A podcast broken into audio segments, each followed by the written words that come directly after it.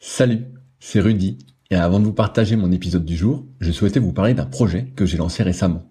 En effet, après presque un an d'existence du podcast, je me suis rendu compte de quelques manques entre guillemets concernant certains sujets qui pourraient aider à mieux performer. N'étant évidemment pas un expert dans la pratique du kayak, je suis toutefois depuis plus de 20 ans dans le milieu de la musculation, et c'est pourquoi je souhaite vous partager mes meilleurs conseils en rapport avec le kayak. C'est pourquoi j'ai réalisé une formation gratuite à destination des kayakistes et séistes motivés en quête de progrès. Dans cette formation gratuite, je vais vous partager des conseils techniques avec vidéo à l'appui sur certains exercices phares en musculation que vous pratiquez déjà. Je vais également vous partager des conseils alimentaires et notamment sur comment prendre de la masse utile, mais aussi sur comment éviter au maximum les blessures au dos et aux épaules si fréquentes pour beaucoup. Enfin, je vous partagerai ce qui est pour moi un trait de caractère indispensable à cultiver pour aller encore plus loin parce que votre réussite ne dépend que de vous.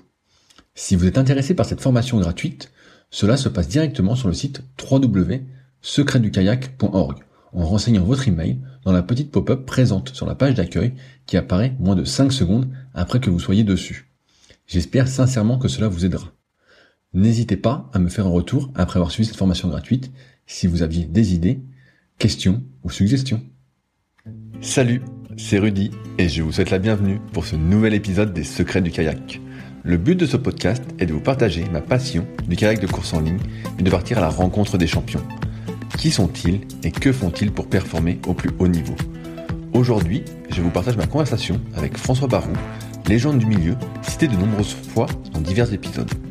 Médaille olympique en 1984, François nous raconte son histoire, ses hauts mais aussi ses bas. L'épisode est bourré d'anecdotes assez exceptionnelles. J'espère donc que l'épisode vous plaira. Je vous laisse maintenant découvrir François Barou et ses secrets. Salut François, comment vas-tu aujourd'hui? Bonjour Rudy, euh, je vais comme hier et sans doute comme demain également. Tout va bien. ah voilà, ce que je veux dire. Est-ce que tu vas bien, Eh ben, eh ben, écoute, c'est un plaisir de t'avoir sur le podcast parce que comme euh, je te disais, j'avais passé quelques jours avec Maxence que j'ai interviewé euh, sur le podcast à Marcillac, donc au mois de décembre. Et j'avais été impressionné justement. Pour moi, c'est bah, c'est une machine. S'il nous écoute, il sera content. Comme c'est vraiment un sacré athlète. Et euh, étant donné que tu es son père et que tu as fait pas mal de kayak aussi, on va en reparler. Euh, ça me fait super plaisir euh, de t'avoir sur le podcast. On va commencer avec les questions un peu habituelles. Euh, comment toi tu as commencé le kayak et déjà quand as-tu commencé le kayak? Euh, Alors ça n'a rien à voir avec le sport en fait. Je suis je suis né dans une, famille avec trois sœurs dans la maison et avec un potager et un parc qui donnait sur une rivière qui était un héritage euh, appartenant à ma mère et venant provenant de, son de son père à elle. Euh, mon père a toujours été hyper investi dans le monde associatif et syndical d'ailleurs par ailleurs. Mais bon, mais peu importe, le, lien social était absolument le même, que ce soit syndical ou, associatif. Ça a toujours été sa passion de, de, de vie euh, bénévole. Euh, il a forcément emmené ma mère dans la même euh, dynamique.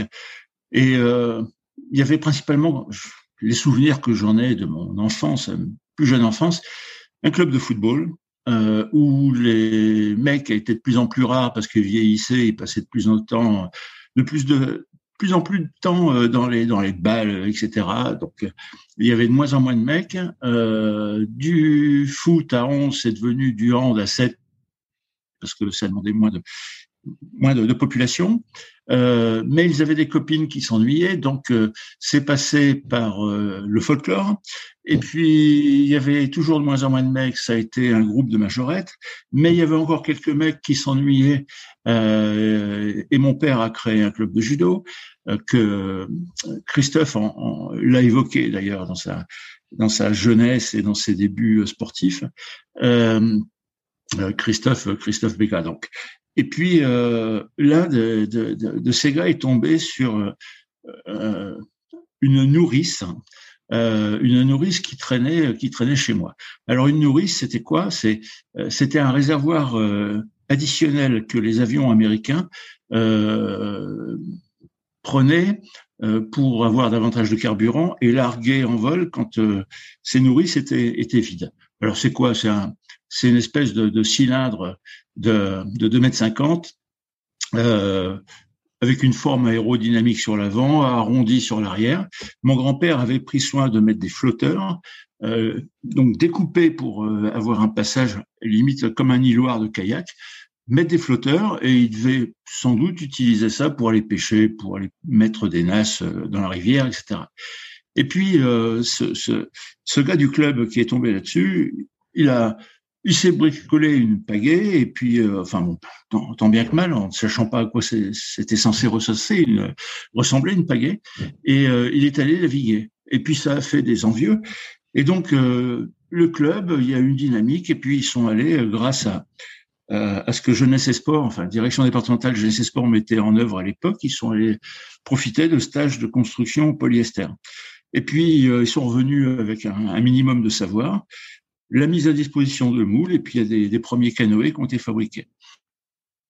Moi, je regardais ça de loin, je devais avoir 8 ans ou 9 ans, et j'avais l'interdiction formelle de monter là-dedans parce que euh, j'étais trop jeune, et donc euh, je suis resté sur la berge pendant trois ans à attendre mon heure.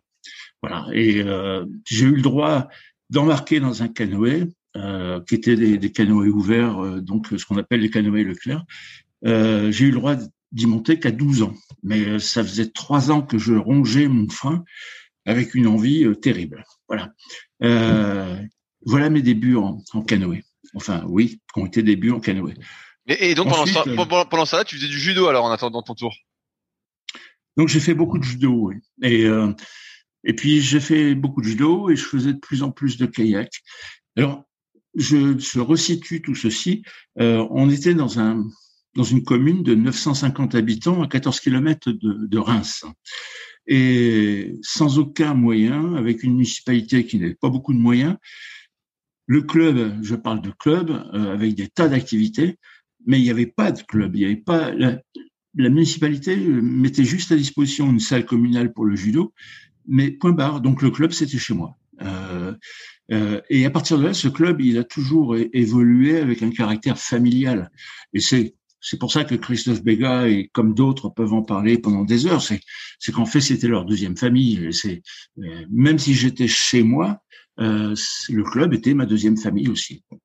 Et, et donc, j'ai, je faisais beaucoup de judo en compète, euh, de plus en plus de kayak et, et à un moment, c'était, euh, c'était impossible d'associer les deux. Euh, j'avais trop de, de traumatisme, surtout aux articulations, parce que j'étais en pleine croissance, donc trop de traumatisme avec le, avec le judo. Et puis, et puis la grande différence, c'est que le kayak, c'est euh, c'est l'eau, c'est la, nature complète, c'est euh, les sorties avec euh, le camping, enfin c'est l'évasion totale quand tu es enfant. Voilà. Et euh, on pratiquait donc sur cette rivière et on, a commencé à faire des compétitions, et, mais on, ne savait rien. On n'avait ni savoir, ni savoir-faire, ni savoir-être dans ce dans cet univers. On avait des bateaux qui étaient ceux qu'on s'était fabriqués, avec des formes qui étaient complètement dépassées par rapport à tout le reste, mais peu importe. Donc, euh, j'ai fait principalement de la, de, ce que j'appellerais de la descente, mais c'était je rappelle, Sillery, Reims, c'est c'est la Champagne. Il n'y a pas il y a pas de classe 3 en Champagne. Euh, et donc on faisait des compétitions de descente euh, qui duraient au minimum une heure contre la montre dans des bateaux qui étaient des bateaux de slalom en fait. Voilà, ça, ça a été mon, mon éducation en kayak, euh, des compétitions d'une heure dans un kayak de slalom sur une rivière toute plate. Voilà. comment ça s'est passé Est-ce qu'il y a un moment, il y a eu un entraîneur qui est arrivé ou euh... parce que là, on voit que c'est très euh, très amateur. Et comment tu fais pour apprendre? Est-ce qu'en compétition, quand tu vois les autres, tu essayes de copier ce qu'ils font ou... Non, mais les autres, on était euh, à l'époque, donc je te parle là des, des, des, années, enfin début des années 70, euh, les autres clubs de, de, du, même département euh, étaient au même niveau, ils découvraient par eux-mêmes. Euh, il n'y avait pas de, de comité régional Champagne-Ardenne parce que il n'y avait pas suffisamment de clubs, c'était pas structuré. Donc, en fait, les clubs appartenaient euh, à, la Ligue Île-de-France de kayak. Donc, pour te dire que c'était des relations bien trop lointaines pour qu'ils s'occupent de nous et puis ça, on n'intéressait pas grand monde. on a, on a progressé comme ça. J'ai trois sœurs et les trois, mes trois sœurs étaient complètement euh, euh investies dans le kayak également. Euh, bon, quand tu es, je veux pas avoir de discours misogyne, mais quand tu es femme, tu as un peu moins de concurrence que quand tu es, homme. Et mes sœurs, finalement, d'année en année, ramassaient des médailles. Euh, et, et moi, je ramassais rien du tout. Enfin, sauf au niveau local. Mais peu importe. C'était, j'aimais la compétition, mais la compétition pour la compétition, pas pour la récompense, pas pour euh, le classement. Euh, même si euh, la compétition n'avait qu'un sens pour moi, c'était d'être devant, d'être meilleur que les autres. Mais une fois que c'était fait, euh, la messe était dite, j'attendais rien quoi. Bon et, de toute façon ça tombait bien parce qu'à part des médailles, enfin des petites breloques, il y avait, rien. Bon euh, et on a progressé comme ça. Euh, il y a eu la création de, ce comité régional Champagne-Ardenne. Euh, et puis on a vu débarquer un conseiller technique de la fédération française, qui était donc un conseiller technique régional, mais qui a très mal vu euh, nos résultats, parce que en fait, euh, il voulait nous nous imposer une façon de euh, de faire euh, qui n'était absolument pas la nôtre. Nous, nous étions une, association et avec une dynamique euh, entre guillemets familiale. C'était le plaisir, c'était le partage, c'était l'aventure, c'était enfin voilà. Et, et, finalement, on a on a continué, on a eu des des problèmes, surtout relationnels avec la ligue, avec peu importe. Et puis on a on a continué à se débrouiller tout seul. Voilà. Et mais on était arrivé au niveau moi, depuis euh, minima, j'ai toujours fait des, alors, des championnats de France, disons, enfin, même si en minime, c'est pas des championnats de France, c'est des régates nationales de l'espoir, j'ai couru en CAPS, etc. Mais euh, j'étais toujours en finale. Voilà. Euh, et mes sœurs, elles étaient très souvent sur le podium, euh, ce qui n'était absolument pas mon cas. Euh, bon, j'ai complètement arrêté le judo. Euh, le kayak m'a vie tourné autour de ça. Euh, mais j'ai eu mon bac euh, parce qu'il y a quand même des chemins obligatoires définis par tes parents et puis bon il faut rassurer un peu les troupes et j'ai eu une opportunité extraordinaire euh, qui a été celle du bataillon de Joinville alors je sais que d'autres t'en ont parlé mais ça a été une, une opportunité extraordinaire parce que euh, les, les, membres de l'équipe de France qui préparaient donc de course en ligne, qui préparaient les Jeux de, de Montréal en 76, étaient tous passés au bataillon de Joinville euh, l'année 74. Et en 75, donc euh, l'année où, où je pouvais faire mon service militaire, donc j'avais fait une demande et euh, comme d'autres, et il n'y avait pas de cadre euh, des classements course en ligne qui, qui, qui, demandaient à faire leur service militaire obligatoire au bataillon de Joinville. Donc, euh, euh avec trois autres ligneux, euh, eh bien, donc c'était Michel Pernis, Schwartz et puis Legrand. on s'est retrouvés embarqués à faire notre service militaire de Joinville. Et là, j'ai découvert ce qu'était un entraînement. C'est-à-dire, j'ai découvert que courir, c'était intéressant, que la muscule, c'était intéressant, que euh, il ne suffisait pas de faire 10 euh, kilomètres euh, en regardant les oiseaux et les feuilles pour aller, aller vite. Enfin voilà, je te laisse imaginer et je laisse à, chacun bah, imaginer. J'allais dire parce qu'auparavant, quand tu étais au club, comment ça se passait les entraînements? Tu dis que tu étais passionné de kayak. Est-ce que tu t'entraînais quand même tous les jours avant le bataillon de Joinville? Comment? Tu faisais que du kayak, pas de course à pied, rien d'autre autour? Mais non, on savait pas que ça avait un lien. Avec... On a tout découvert par nous-mêmes jusqu'au moment où, j'ai passé une année au bataillon de Joinville, où j'ai découvert. Donc, mon entraîneur était Jean-François Milot, qui était entraîneur national, enfin notre entraîneur, et, et qui était donc lui qui préparait les, Jeux de Montréal avec euh, avec Gérald Delacroix. Euh, j'ai découvert ce qu'était un, entraînement, une planification, une programmation. Je savais pas ce que c'était. Moi, mes entraînements, c'était c'était le mercredi après-midi, c'était le samedi après-midi, euh, et puis le dimanche, c'était les devoirs. Voilà. Donc, grosso modo, c'était deux entraînements par semaine, mais il n'y avait rien de techniquement. Ben on, on, se débrouillait, on faisait ce qu'on pouvait, euh, on essayait de voir. Euh, enfin voilà, donc euh, ça s'est fait comme ça. Et puis on a avec mes mes alors c'était d'ailleurs dans le dans, dans l'hôtel où qui appartenait aux parents de, de, de, de Christophe Béga. En 76, on a on a regardé les Jeux Olympiques de Montréal à la télé et tous les tous les gamins du club. Et euh, et on regardait ça. C'était euh, surnaturel pour nous.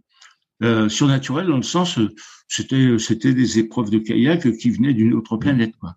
Euh, et, et, finalement c'était tellement tellement incroyable que c'était euh, inimaginable et que jamais personne s'est propulsé vers euh, dans, dans, cette idée de, de, de, faire de faire nécessaire pour aller jusque là. Quoi.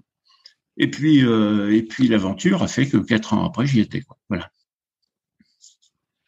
Et euh, donc quand tu es au bâtiment de Joinville et que tu découvres un peu l'entraînement, j'imagine que est-ce que ça te motive déjà de découvrir tout ça de, et de voir tes progrès? Parce que j'imagine que tu as progressé euh, de manière incroyable.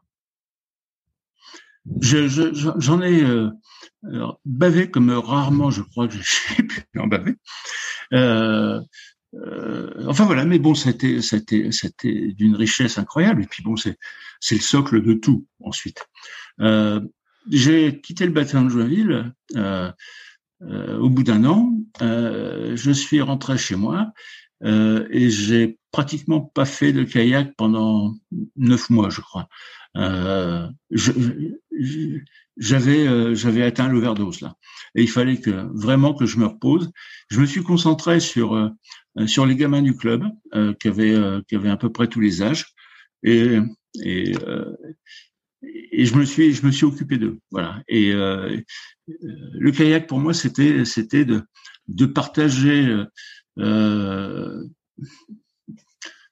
la façon la plus intelligente qu'il soit avec les autres. Mais c'était, moi, je n'avais pas besoin pour moi. C'est, c'est euh, toute l'année euh, précédente au bataillon, ça m'avait euh, grisé, mais euh, énormément fatigué et, et, et vraiment j'avais besoin psychologiquement de me de me détendre. Voilà.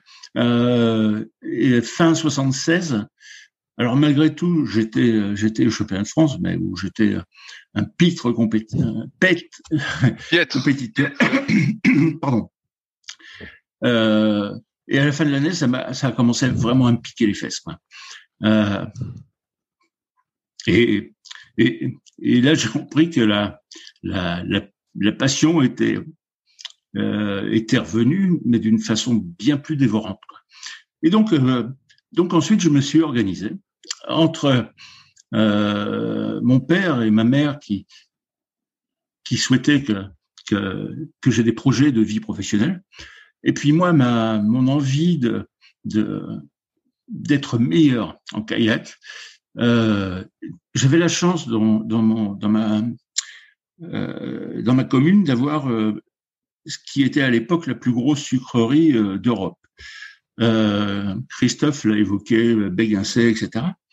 Et donc, je me suis arrangé pour pouvoir faire les 3-8 euh, l'hiver, pendant la saison de, de betterave, pendant quatre mois, et en forçant pour justement travailler principalement la nuit parce que c'était c'était mieux rémunéré, et ça me permettait les huit mois restants de l'année de, de m'entraîner en payant ma pension chez mes parents, en payant mes déplacements, enfin voilà. Donc je me suis organisé comme ça. Euh, et ça a duré quatre hivers. Euh... Mais, mais, mais, à ce moment, tu avais des objectifs. Euh... Tu avais vu les Jeux Olympiques à la télé. Est-ce que c'était un objectif pour toi ou tu étais tellement loin que tu Pas du tout. L'objectif a toujours été de le plaisir et aller plus vite sur l'eau et euh, aller plus vite que les autres. Euh, enfin, essayer du moins, mais euh, sans sans, sans savoir euh, euh, quelle était la finalité. La finalité, c'était, euh, c'était, j'aimais cet effort, j'aimais l'environnement, j'aimais le stress de la de la compète, j'aimais la, la, rigueur des entraînements, j'aimais le partage avec avec mon club, avec tous ceux qui composaient mon club. Voilà, ça c'était c'était saisissant. et ça, voilà. Donc, j'ai passé quelques concours à droite et à gauche. Ça, c'était pour rassurer mon père principalement. Et, et j'étais toujours en finale du, du K1500 et du K1000 au championnat de France. Et puis, en 79, le championnat de France était à, à Rouen. Eh bien, me, me voilà arrivé quatrième. Euh, donc, contrairement à mes sœurs, toujours pas de podium, mais j'étais quatrième français en, en senior, euh, avec euh, trois membres de l'équipe de France devant moi et puis euh, six derrière. Voilà. Et, entre Noël et le jour de l'an 79, eh bien l'entraîneur national m'a appelé euh, pour me proposer de, rejoindre les, les athlètes préolympiques de Moscou, euh, donc de rejoindre à l'INSEP, et puis euh, de rentrer dans une, une formation brevet d'état premier degré. Et donc début janvier, j'étais à l'INSEP et je, je, prenais le train en route avec des sélections qui se sont déroulées en avril, etc., etc.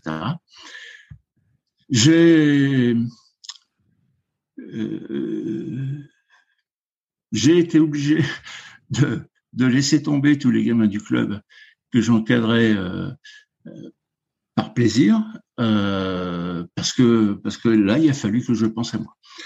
Euh, les sélections sont déroulées, s'étaient déroulées euh, trois mercredis de suite, un 500 le matin, un 1000 l'après-midi. Nous étions neuf.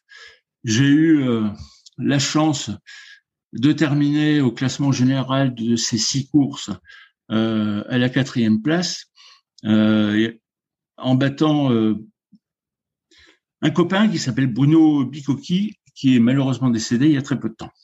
Voilà. Il était euh, important pour moi d'en parler aujourd'hui.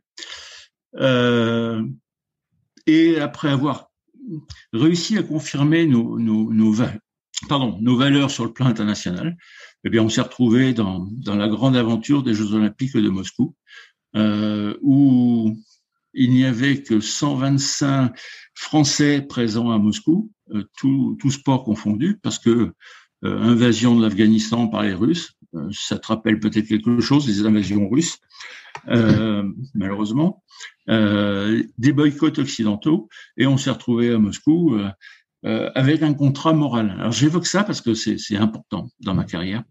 un contrat moral fixé par le ministère et le Comité national olympique et sportif français, euh, n'allaient à Moscou que les Français susceptibles de terminer dans les neuf premiers. En kayak, c'était simple. Pour être dans les neuf premiers, il fallait être en finale. Voilà. Donc, euh, j'étais sélectionné en kayak 4 places, donc avec Philippe Bocara, Patrick Le Foulon et Patrick Béra. Et nous avons fait nos séries, nous avons fait notre demi-finale. Euh, nous nous sommes qualifiés pour la finale.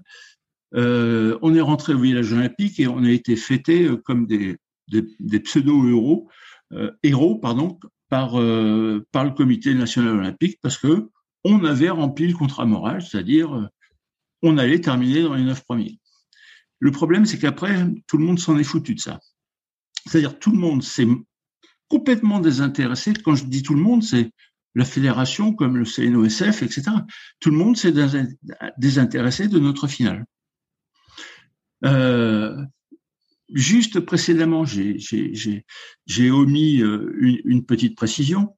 Euh, fin juin 60, euh, 80, euh, la Fédé nous, oriente vers l'hôpital de la Pitié-Salpêtrière. Philippe Boccara l'avait évoqué pour qu'on on nous fasse des tests hormonaux.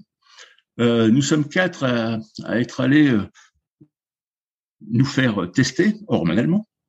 Et euh, on nous a prescrit, pour rétablir les équilibres, on nous a prescrit une pommade qu'on devait se mettre sur le bas-ventre tous les, tous les jours. Euh, voilà.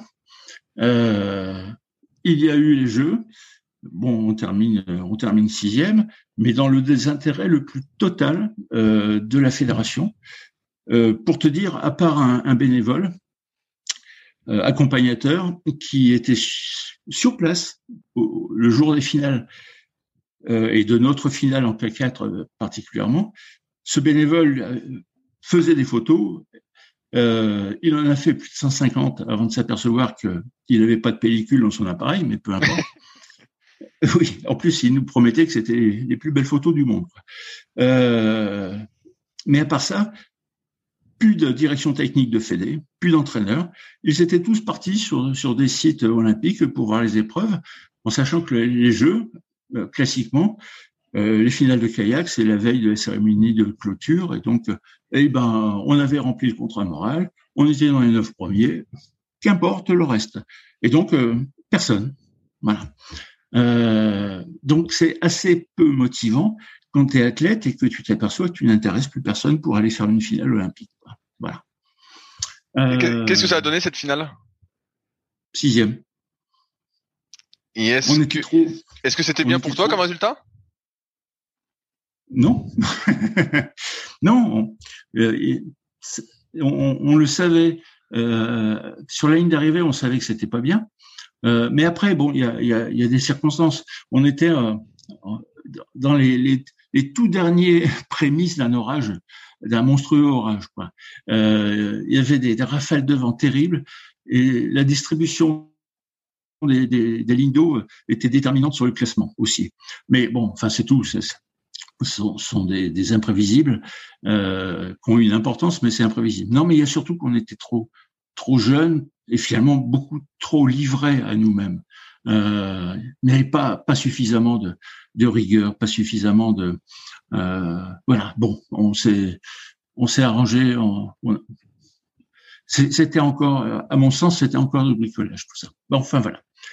Euh, en 80, donc l'année suivante, 81, le même équipage de K4, euh, on fait le championnat du monde à Nottingham, on termine cinquième.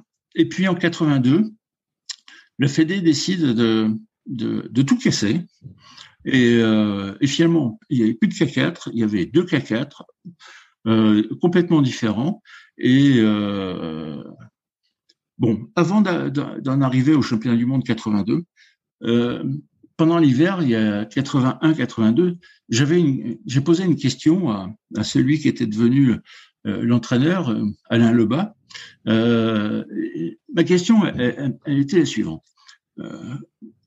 pourquoi des Norvégiens, des Suédois, des Polonais, euh, donc toutes ces nations d'Europe euh, du Nord, euh, sont-ils plus performants que nous alors qu'ils ont de la glace pendant, pendant un, temps infini Comment font-ils pour s'entraîner alors qu'ils n'ont pas d'eau? Je suis allé, je suis allé m'entraîner chez un, ami en Pologne qui, était champion du monde de kayak. Euh, on s'est entraîné au pied d'une centrale nucléaire l'hiver parce qu'il y avait euh, un kilomètre et demi euh, euh, d'eau sur la rivière qui n'était pas gelée. C'était euh, l'eau chaude rejetée par la centrale. Voilà. Mais donc j'ai posé cette question à Alain. le bac m'a apporté bah, une réponse, à savoir que ben, s'ils n'ont pas d'eau, ils font pas de kayak, et s'ils font pas de kayak, ils font de la préparation physique. Et donc, euh, on a on a travaillé lui et moi euh, sur un plan d'entraînement, et puis je l'ai mis en œuvre euh, dès le dès le 1er janvier 82. À savoir, bon, je pense que t'es es ici, enfin où tu es dans le monde de la muscule, tu vas tu vas sans doute être intéressé par par. Bien sûr, mais je suis je suis intéressé. L'idée, euh, donc l'idée, que j'ai complètement mise en œuvre, euh, c'était euh, décembre, janvier, février, zéro kilomètre de kayak. Bon, et je remplace, je remplace bien sûr par de la, PPG, donc avec des séances de muscule, des séances de course à pied et des, séances de piscine. Mais pas n'importe quoi mes séances de course à pied, euh, c'était euh, ben, principalement sur piste pour avoir des repères, mais j'étais à l'époque j'étais à l'INSEP, donc ça posait pas de problème. Euh, je faisais des séries de 400, je faisais des séries de 800, je faisais des séries de 1500, et j'avais une autre séance par semaine euh, où euh, je, je, faisais des tours de piste et tout. À chaque tour de piste, j'avais 80 mètres de sprint de fou. Voilà. Et la séance, il fallait qu'elle dure au moins 40 minutes. sans compter euh, l'échauffement et sans compter le retour au calme. Simplement la séance de travail 40 minutes. Et sinon, les, les 800, 1500, 400, bah, c'était des séances qui duraient une heure et demie. Et donc, simplement un footing, vraiment footing tranquille, une fois par semaine. Voilà. Les muscules, c'était, euh, je sais, des, euh, alors excusez-moi, j'ai, j'ai, excuse-moi, j'ai un peu, un peu d'âge, donc euh, je sais plus comment vous appelez ça aujourd'hui. Donc je vais juste. J'ai dit comme tu le sens, euh, t'inquiète, je préciserai. Euh, oui, je, je, sais bien. Euh, donc des, des, des, séances de juste de puissance où, où euh, bon, je cherchais absolument pas à faire des, des, des, des records de poids. Euh, par contre, par exemple, un, un développé couché, euh, une barre, euh, une barre à 60 kilos, elle me suffisait bien, et j'essayais d'en faire 20 ou 30 répètes, euh, et donc et puis et puis 10 séries, et puis enfin voilà. Donc c'était c'était, je cherchais de la, de la puissance, mais en répétition, pas pas en force. et puis j'avais deux fois par semaine, j'avais une séance de de que j'appelais circuit training où, euh, où là je jouais, euh, alors bien sûr muscule, mais physio. Euh, donc là, j'avais quitté l'INSEP, j'étais au Krebs de, de Wattigny, et j'avais la salle de muscule pour moi tout seul. J'y allais dans des créneaux où j'étais sûr. De... Donc j'avais tous les appareils pour moi, et donc je m'établissais un circuit. Et, et, je passais d'un appareil à l'autre en courant parce qu'il fallait que, que les pulses montent. Et, mes circuits, c'était huit minutes. Voilà. Donc pendant huit minutes, je m'arrachais complètement la caisse.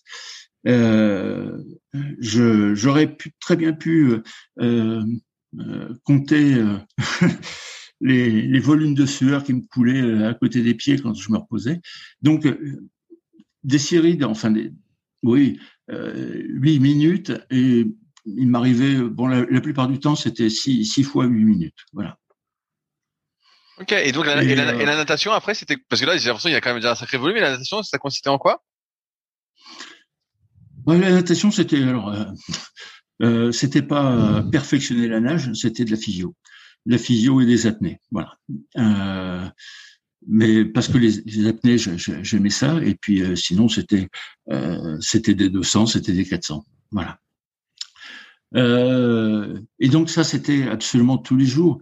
Euh, et, je dirais même plusieurs fois par jour, parce que j'avais j'avais faim, parce que le, le fait de, de me priver de kayak pendant trois mois, ça ça crée une situation euh, que je euh, ça, crée une situation de manque par rapport à mes entraînements des années précédentes et une situation de manque par rapport à mes adversaires. Euh, moi, je fais pas de kayak, mais eux, ils sont en train d'en faire. Euh, et donc, euh, donc j'avais faim. J'avais faim de kayak, mais je savais que ce que je faisais, c'était pour être peut-être plus fort en kayak. Euh, et donc, ben, j'étais j'étais lillois à l'époque. Euh, il n'a pas fait tous les jours beau, et, et parfois, ben, j'allais, je supprimais une séance de course à pied pour, euh, après avoir fait une séance de muscule le matin, ben, je repartais dans une séance de muscule l'après-midi. Enfin, je m'en suis, euh, je m'en suis énormément mangé pendant trois mois, quoi. énormément. Et, et alors, ta, ta reprise, puis, comment s'est passée ta reprise sur l'eau? Début mars, euh, je suis remonté en fait. Alors j'ai, euh, c'était c'était en 82, donc c'est pas récent. Et, et, malgré tout, il y a des repères euh, de date. Le 8 mars, c'était un samedi 82. Je suis monté dans un pour la première fois de l'année, je suis monté dans mon kayak. Euh, J'étais à Lille, euh, je savais toujours pagayer, mais je sentais plus rien. Euh, J'avais perdu euh, toute sensibilité sur le, le, coup de pagaie. J'avais pas de problème de stabilité. J'étais content de remonter, mais euh, ça faisait trois minutes que je pagayais avec mes, copains de, club à Lille. Euh, J'avais déjà mal partout. Le problème, il est que le dimanche matin, c'était le 9 mars, euh, il y avait à Choisy-le-Roi des tests d'entraînement hivernaux. Et nous avions un magnifique euh, euh, 9 km individuels à faire, donc chrono, qui permettait à la Fédé d'établir des sélections pour les stages de printemps, etc. Voilà, et donc je suis arrivé euh, le dimanche matin à Choisy-le-Roi pour faire mes 9 km. J'avais une séance de kayak faite la veille depuis trois mois. Voilà. Euh, et euh, j'ai eu mal, très mal. Euh, et j'ai terminé deuxième derrière Patrick Le Foulon. Ah bah ça s'est bien passé finalement. Non, mais c'est super bien passé, mais euh, en, en performance, mais euh, pas du tout en sensation et pas du tout en plaisir. Hein. Voilà. Euh, mais je j'avais compris que j'étais passé de la situation d'un diesel à un turbo diesel. Euh, et donc dans, dans ma reprise de kayak, ça a été euh, des là il y avait plus de course à pied. il y a eu beaucoup beaucoup beaucoup moins de muscules. Mais par contre, il y avait deux fois 20 km de kayak par jour. Euh, J'avais des séances, euh, c'était euh, euh c'était 10 fois 10 fois 1000, ou bien c'était 20 fois 500, ou bien c'était 30 fois 300. Et puis euh, j'avais aussi 50 fois 100 mètres. Euh, là, j'ai énormément souffert parce que euh, ben, il fallait que je sorte de mon ma situation de turbo diesel. Euh, il fallait que, que je, je, commençais à retoucher vraiment euh, au kayak et au lactique. Euh, mais c'était c'était impressionnant parce que euh, j'étais sur le, le port euh, de la rivière canalisée la 2 là à Lille et j'étais tout seul et je me faisais mes, mes séries et je me rappelle que les, les milles je les tournais entre alors je rappelle qu'on était en pelle plate à l'époque, euh, donc avec Destroyer. Euh, les 1000, c'était euh, c'était 3,50, 4 minutes, mais généralement 3,50, 3,55. Et les 500, je les tournais en une 50, une 55. Les 20, les 20 500. Euh, mais j'avais une capacité énorme. Voilà. Euh, et puis ensuite, donc ça, ça a duré deux mois. Ce régime de, de kayak. Enfin, je te laisse imaginer. Euh, 20, 20 km par séance. Et c'était euh, c'était 11 séances par semaine. Voilà. Donc euh, en, en, deux mois, j'ai fait un certain kilométrage. Est-ce que tu as retrouvé tes sensations avec tout ce volume? Des sensations, oui. Mais euh, ce qui a été terrible, c'est après ces deux mois, là, je suis repassé dans, je suis repassé dans le lactique. Et, et là, j'ai souffert énormément parce que parce que j'étais seul et que là il fallait que je sorte euh, obligatoirement parce que les compètes approchaient beaucoup et les sélections approchaient beaucoup. Il fallait que je sorte réellement de ma zone de confort et euh, et ça a été là là j'ai passé du mauvais temps. Tout, tout est tout se mettait bien en place euh, la prépa physique, enfin vraiment la, PPG et puis les gros volumes de kayak. Et mais ensuite, ensuite ça, de, passer dans ces dans ces entraînements où ça pique, où ça brûle. Euh, là, j'étais et en étant seul, là j'ai beaucoup souffert. Mais comment ça se fait que tu étais seul?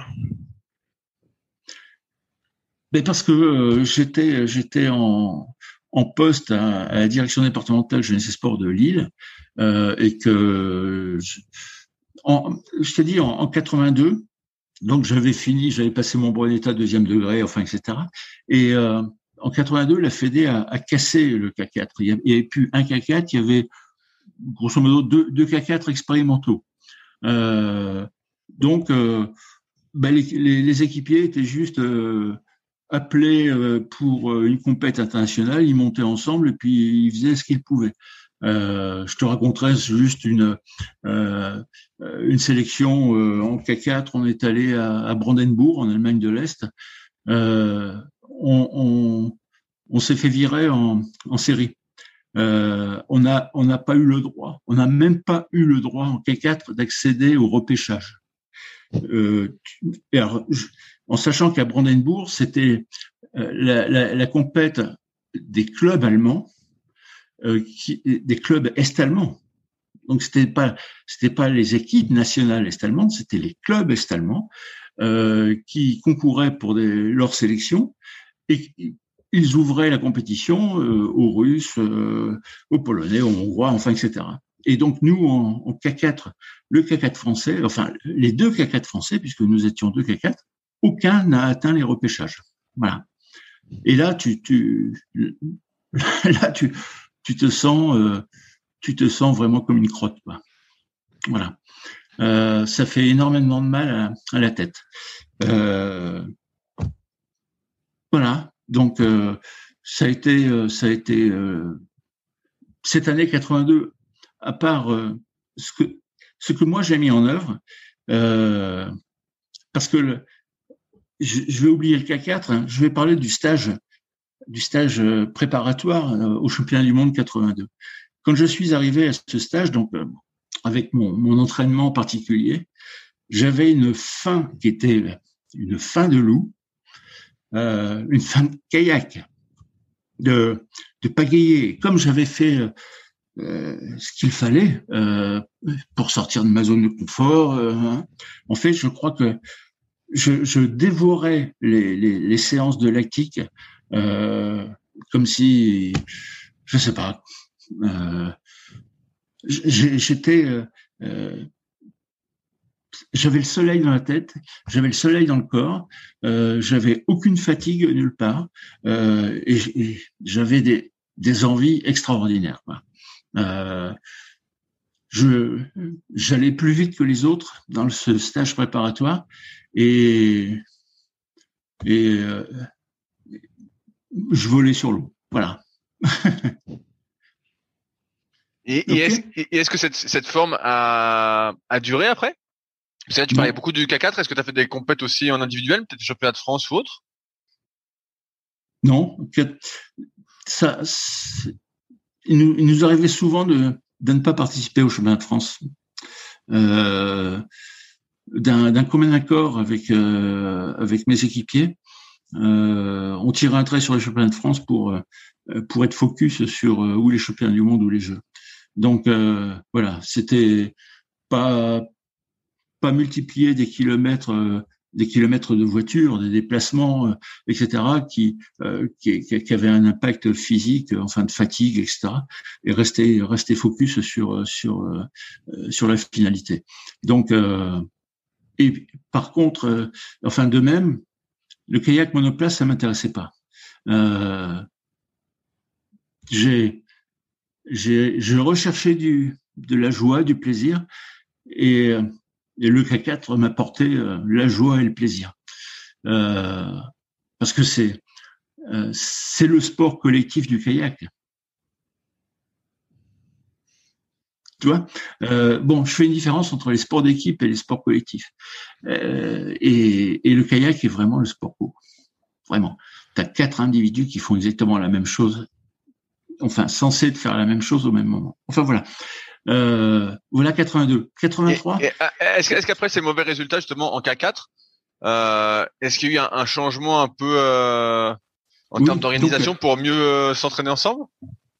Donc en 83, euh, la Fédé change encore son fusil d'épaule, essaye de faire un K4. alors elle a fait deux K4 en fait.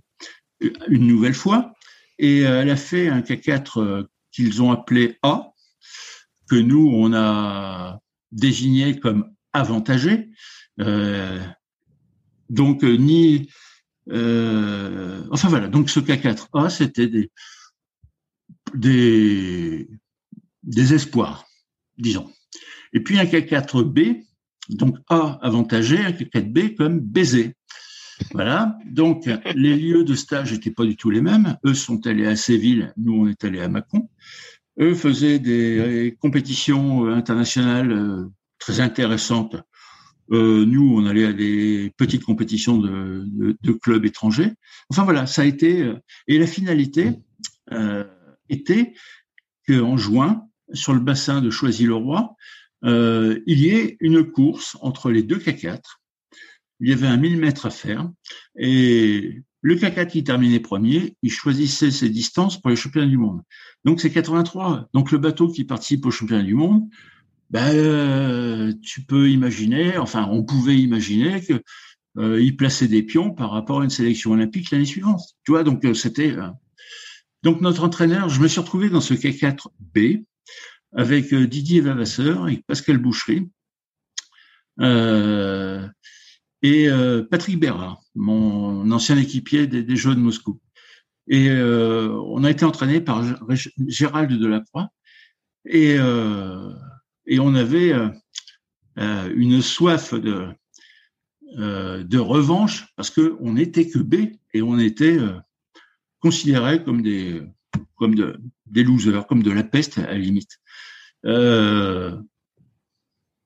a fait cette course choisi, et on a tout explosé. Mais euh, c'est-à-dire qu'on, ouais, on a tout explosé. Il y avait une, une telle envie de, de réagir à cette, à cette situation que euh, c'était pas possible qu'on perde. Et, euh, et le, le, le, le, second K4 n'est jamais.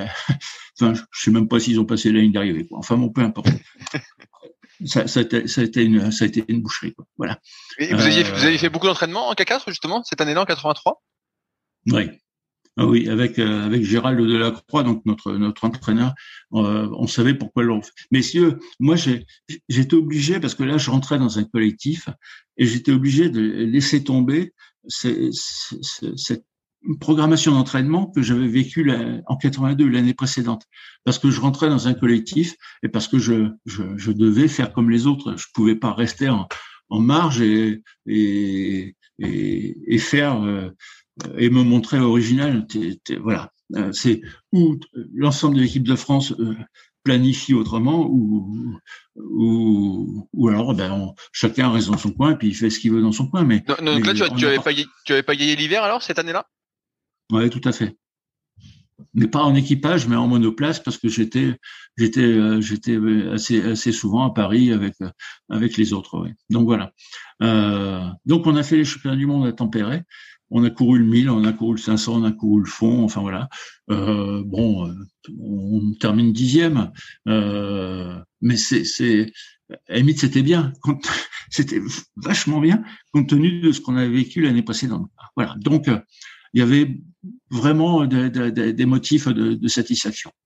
Euh, suite à ça, début de début d'année 80, euh, enfin de saison 83-84, la Fédé nous, nous, convoque pour euh, une réunion des, des, athlètes qui étaient présélectionnés olympiques. La Fédé voulait, voulait rassurer les athlètes qu'elle considérait comme olympiques en les sélectionnant un, an avant. C'est-à-dire que personne, enfin ceux qui étaient présélectionnés, personne euh, ne pouvait remettre en cause leur sélection. Donc on n'attendait plus de nous pour 84 euh, de reprouver notre valeur nationale. On était présélectionnés. Voilà. Euh, et la sélection n'étant que l'aboutissement des confirmations de résultats au niveau international, bon, qui, qui, allait venir ensuite. Et donc la Fédé, en nous annonçant ceci, on nous a demandé ce qu'on attendait du, du, service médical. Et euh, sans concertation entre nous, euh, l'unanimité a été qu'on a, on a sollicité un psychologue. Voilà, on voulait un psy dans notre environnement pour préparer les jeux. Euh, on n'a jamais eu de psy. Voilà. euh, puisque j'évoque, euh, bon, c'est vrai que mon discours est un peu décousu, mais je suis passé un peu vite tout à l'heure. Je suis dans, dans, dans le médical. Euh, euh, j'ai parlé pour les Jeux de Moscou du, de euh, d'une pommade, d'une prescription pour rééquilibrer le niveau hormonal. en, en septembre 80, après les après les Jeux, Ensuite, on est allé en Chine faire des, championnats. Euh, la première chose qui se passait quand on rentrait à l'INSEP pour préparer donc un, nouvel hiver, une nouvelle saison, on passait un entretien euh, auprès d'un médecin pour faire un bilan de santé, un bilan dentaire, enfin, etc. Et euh, le médecin m'avait demandé si, si je prenais des, des produits. Donc, je lui avais dit non, Bon, sauf que, sauf une pommade qu'on m'a prescrit pendant deux mois. Euh, voilà. il m'a demandé le nom de cette pommade. Je lui ai dit, je ne sais pas du tout. Le tube ne porte aucune inscription. Il m'a demandé si je pouvais, s'il m'en restait. et donc, je lui ai apporté le, reste de tube que, que j'avais dès, dès, le lendemain. Et puis, j'ai appris que on fait, alors, euh, testostérone. Voilà. Donc, euh, c'est complètement à notre insu. Euh, contrairement à un cycliste particulier, c'était pas de notre plein gré du tout, mais complètement à notre insu, on nous a, on nous a balancé la, la testostérone. Voilà. Donc ensuite, j'ai ouvert ma gueule, le médecin s'est fait virer. Et puis, mais bon, le médecin, il avait de la Fédé n'avait pas n'avait pas pris ses décisions tout seul, hein, à mon avis. Enfin voilà. Euh, donc, en 83, on, unanimement, on demande un psy, et, à partir de là, beaucoup dans l'équipe, euh, et moi en particulier, euh, il n'était plus question de, prendre quoi que ce soit et de faire confiance à quiconque. Ok? Bon, c'est juste un peu décevant d'être obligé d'en arriver là, mais voilà. Et donc les, rapports avec les médecins, euh, bon, ils n'étaient pas tendus, mais on n'attendait rien d'eux. On n'était pas malade, euh, pas de problème particulier, donc euh, grosso modo, ça nous apportait pas grand-chose. Le psy, il nous semblait que c'était important. On n'a pas eu le psy. Voilà. Je me suis retrouvé dans un cas 4 avec Philippe Boccara, euh, Pascal Boucherie, non, pardon, dans un cas 4 avec Pascal Boucherie, Didier Vavasseur, euh, et le, quatrième était Patrick Bérard, des, championnats du monde 83, qui n'a pas été retenu par la fédération. Et euh, dans le cas 4, ils ont préféré mettre Patrick Le Foulon. On s'est entraîné l'hiver avec Patrick Le Foulon et euh, ça, ça nous a pas vraiment euh, plu.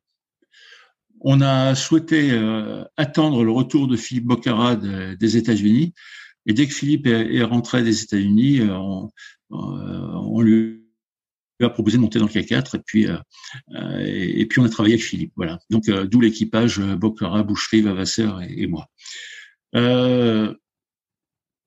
on était un K4 euh, lourd. Bon, euh, la carcasse de Philippe, euh, et puis celle, celle de, Pascal, la mienne, et puis Didier. Voilà, on n'est pas comme les cacates espagnols où ce sont des, ce sont des, moustiques, enfin qui étaient des moustiques. Et donc, on, on s'est bercé un peu d'illusions en imaginant qu'on partirait moins vite que les autres, mais qu'on pouvait les rattraper au train. Donc il y a eu une première course à Nottingham qui a été euh, vraiment décevante. Euh, et puis l'entraîneur était Alain Lebas. Il nous a euh, mis sur une piste qui était de de hacher nos, notre gestuelle. on a on a fait des une multitude de séances où la thématique était la beauté.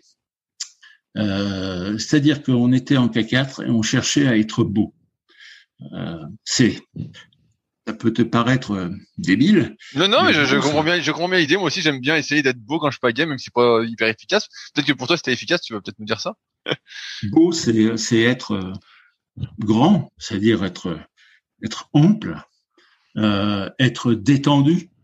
Euh, c'est d'être souple, euh, c'est c'est d'être facile. Euh, euh, L'idée, bon, tu prends euh, tu prends Usain Bolt à l'arrivée d'un 100 mètres, tu verras que son visage est beaucoup plus beau que ses adversaires. Bon, euh, parce qu'il est plus détendu, il est plus ample, il est plus grand, il est plus, oui, il est plus tout, mais c'est une attitude euh, et qui, qui se travaille. Et enfin, on a fait des séances où on laissait de côté euh, la technique. La seule technique qu'on cherchait, c'était la beauté, c'était la, beauté de la gestuelle, la beauté de notre attitude dans le bateau, etc. Et, euh, et donc, et avec une gestuelle lente. Par contre, la passer dans l'eau très dynamique, mais une gestuelle très lente avec énormément de temps de suspension pour pour se relâcher, etc., etc. Euh, et ça nous a fait euh, là, à partir de là, on n'a plus eu d'entraîneur parce que là, on était arrivé dans un, autre monde. Et là, on, crée notre monde, le, nôtre, uniquement le nôtre. Mais les progrès ont été fulgurants parce que fin juin, il y avait toujours une grosse compétition en Allemagne. Euh, et, on termine quatrième, euh, derrière toutes les meilleures nations mondiales. Et puis début juillet, on est à Copenhague et on, est sur le podium et on est dans la même seconde que les Russes et les Allemands de l'Est. Euh, et donc là, on, a fait un, saut prodigieux. Et puis euh, on a continué euh, en stage. Parce qu'on était, on nous avait, enfin la Fédé nous avait demandé de préparer le décalage horaire. Euh, euh, le, problème était le suivant. Euh, Paris, Los Angeles, c'est 9 heures de décalage horaire. Le, bassin était navigable euh, donc c'était un bassin qui était entre Los Angeles et Santa Barbara, était navigable que le matin parce que euh, les vents se levaient l'après-midi et ça devenait ça devenait carrément la, euh, la mer. Euh, donc les, les, courses commençaient à 7 heures le matin et donc le, le souci de la fédération à l'époque était euh, d'éviter que on soit sur site, euh, donc en Californie, qu'on soit trop proche de de la pression olympique euh, et que on ait les après-midi à ne rien faire. L'impossibilité de naviguer parce qu'il y avait trop de vent, etc., etc., etc.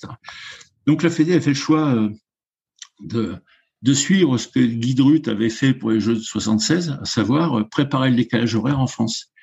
Et donc d'articuler ce décalage horaire non pas de, de 9 heures, qui était la différence d'horaire entre Paris et Los Angeles, mais de prendre que 6 heures euh, pour que on n'ait plus la sensation de se lever à 7 heures du, enfin on se levait à 4 heures du matin, mais euh, qu'on n'ait pas la sensation de se lever à 4 heures du matin, mais à 7 heures du matin. Tu, tu comprends l'esprit? Oui, oui, oui.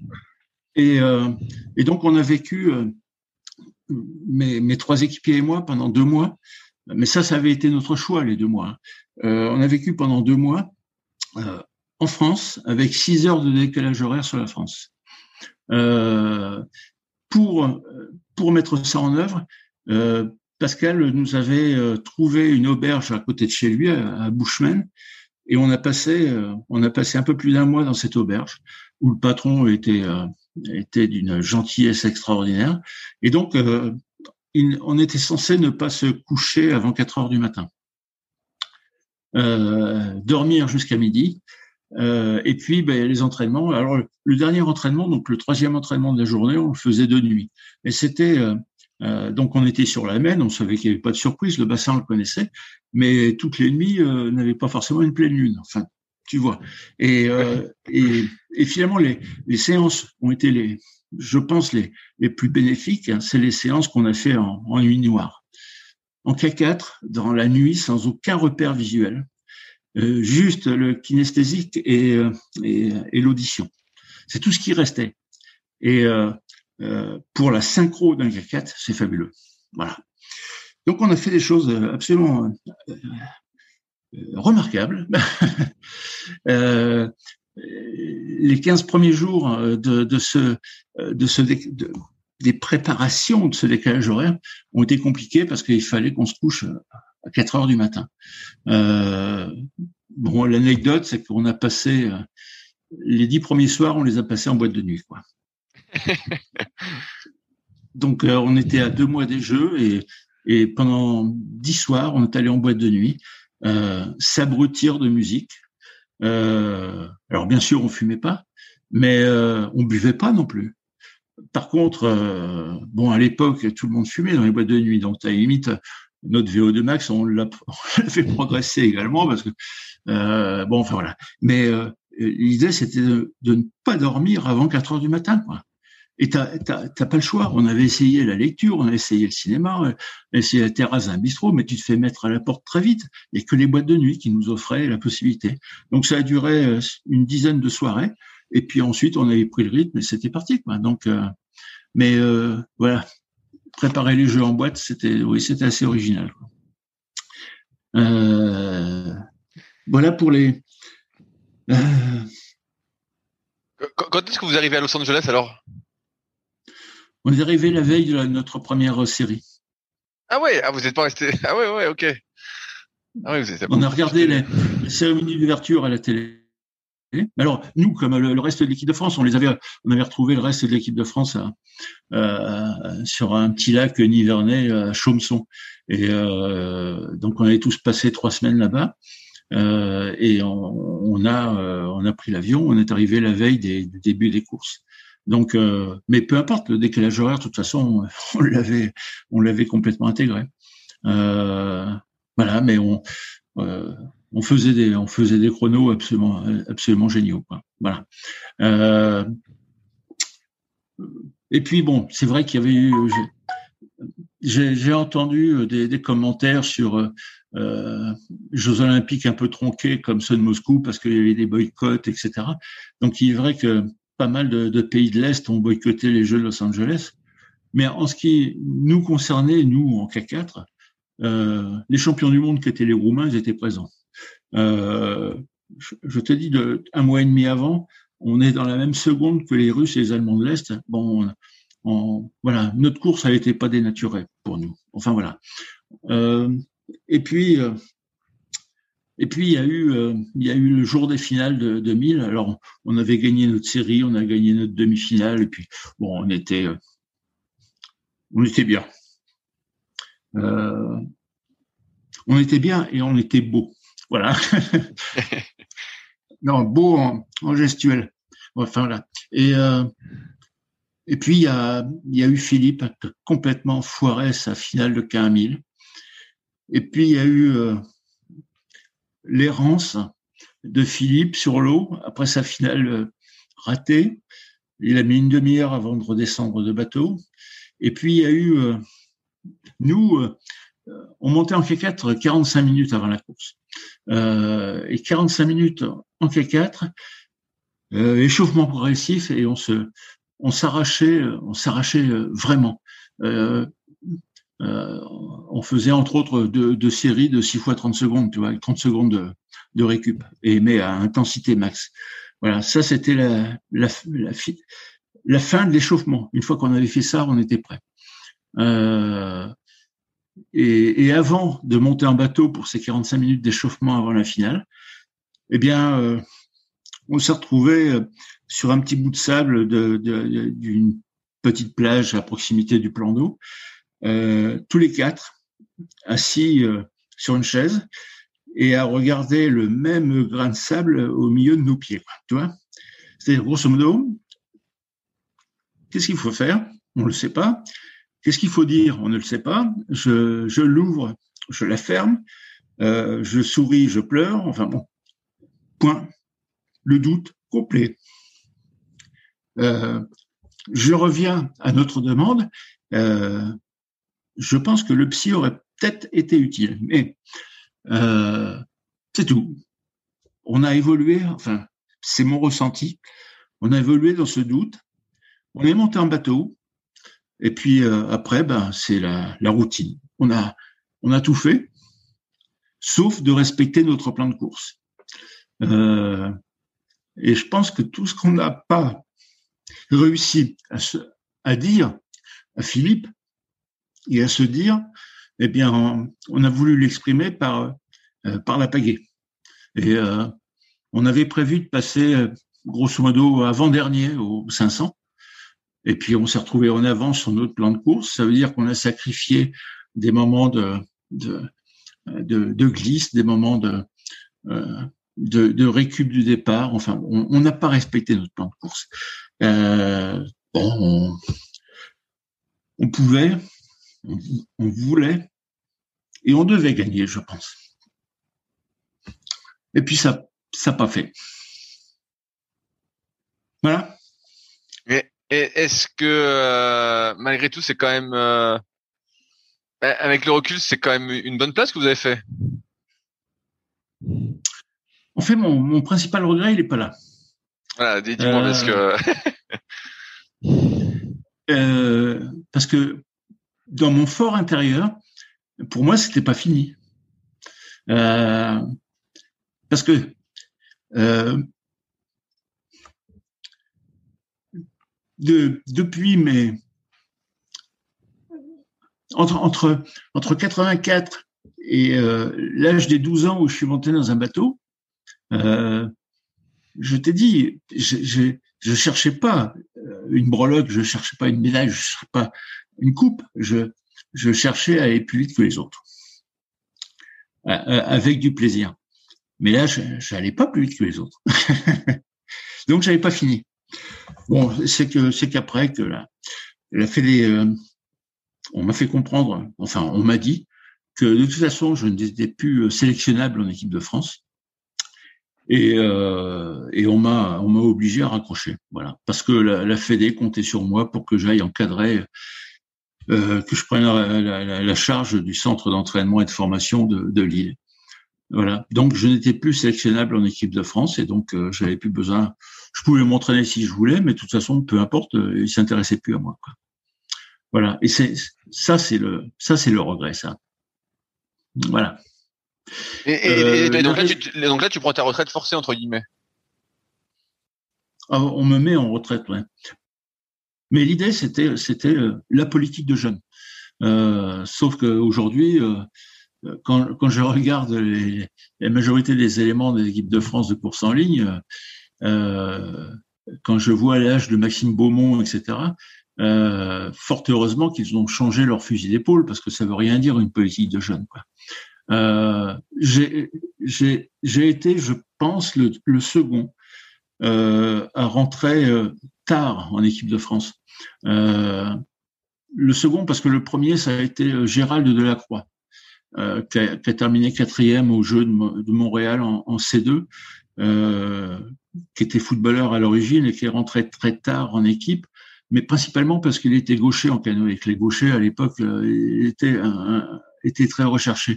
Enfin, quatrième au jeu, et, moi je suis rentré en équipe à 25 ans, sans avoir jamais eu un parcours en junior. Euh, aucune sélection en junior, euh, enfin etc. Donc je suis, en, rentré très vieux. Ensuite, j'ose euh, j'ose dire que euh, ça la, la, porte que j'avais entrouverte, eh bien, elle a été complètement ouverte par d'autres, comme Pascal Boucherie, comme Daniel Legras, etc., qui, qui n'avaient pas de passé non plus euh, dans les jeunes catégories et qui, qui se sont imposés euh, euh, dans, chez, chez les seniors, alors qu'ils sont pas ils sont pas arrivés à 20 ans ou, ou avant quoi. Voilà. Donc euh, donc j'avais 29 ans à Los Angeles euh, et, j'avais faim encore. J'avais énormément faim. Voilà. Mais bon, j'étais j'étais à la retraite donc je me suis, j'ai tenté de m'investir dans, mon, dans, ce qu'on attendait de moi, que, ce que la Fédé attendait de moi euh, sur l'île. Et puis je me suis fatigué très vite parce que euh, j'avais, il n'y avait pas de, local parce que les crédits étaient bloqués euh, par un trésorier payeur général du département du Nord, peu importe, parce que j'avais pas de matériel. Euh, et parce que on m'avait envoyé trois athlètes, deux étaient blessés euh, aux épaules, donc c'était des athlètes issus du sport-études de Caen. Euh, enfin bon, peu importe. Donc en fait, j'avais donc je passais ma vie dans des réunions euh, pour tenter de débloquer le, euh, les, les, crédits pour le hangar, enfin bon, etc. Je me suis fatigué et puis j'ai je suis parti en disponibilité, je suis parti m'oxygéner les neurones euh, en, en, me rapprochant de, de ma famille aux États-Unis. Voilà. Donc j'ai passé euh, deux fois six mois aux États-Unis, sur la, en Oregon principalement, sur la côte ouest, hein, euh, plus euh, la participation au Paris-Dakar entre les deux. Et puis euh, ça m'a permis de, de m'éloigner de, de, de, de, cette de cette faim et de cette soif de kayak de, de, course en ligne et en compète. Toi. Donc, mais, en, 84, t'as complètement arrêté de naviguer après? Tu faisais même plus pour le plaisir ou? Ben, si, en 85, je, j'ai navigué. Et puis, euh, euh, bon, mais c'était vraiment que, que, que, plaisir, quoi. Euh, sans, planification, il plus, parce que j'avais plus d'objectifs. Enfin, on m'avait tout supprimé.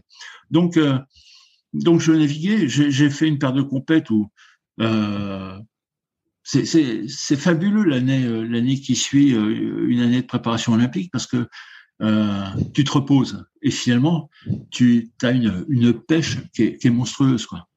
Euh, souvent euh, on disait, alors je ne sais pas si ça se dit encore, mais que tout le travail que tu, tu fournis, ça paye l'année suivante. Euh, je peux dire qu'en 85, je l'ai, je l'ai mesuré ça. Euh, je m'entraînais pas beaucoup, puis surtout sans, sans planification particulière, et j'avais une pêche en kayak. les, les, les, quelques compétitions que j'ai pu faire, c'était euh, c'était un régal, quoi. Bon, enfin voilà. Et, euh, et donc, euh, il y a eu ensuite il y a eu cette coupure avec les États-Unis et là, bon, je me suis, c'était pour m'éloigner du kayak. C'était insupportable pour moi d'être sur le bord d'un bassin et de voir des bateaux et euh, lutter pour pour aller plus vite que les autres. Je je rongeais mon frein quoi. C'était c'était pas possible. Pour moi, c'était pas possible d'être spectateur. Euh, euh, je je voulais continuer à être acteur. Bon, ça c'est pas fait. Et après, euh, bon, les États-Unis, j'ai pas touché une pagaie. Euh, et puis, euh, et puis à mon retour, eh bien, j'ai réellement commencé à travailler, mais j'ai plus voulu travailler pour la Fédé. Et, et j'ai réellement, euh, je suis rentré dans des missions de conseiller départemental et conseiller de secteur pour la direction départementale jeunesse et sport du Nord. Voilà. Euh, et puis j'ai travaillé sur des dossiers.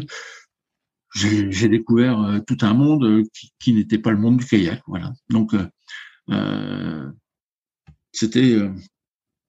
et puis donc ensuite ça c'était les prémices de tout, de tout ce qui a composé ma vie professionnelle, parce que bon, j'ai passé ma vie professionnelle dans ce qui était le, le, ministère de la jeunesse et des sports. En 88, la Fédé est venue taper à ma porte euh, pour euh, me, solliciter pour que je, remplisse une mission de développement du kayak en Polynésie, donc à Tahiti.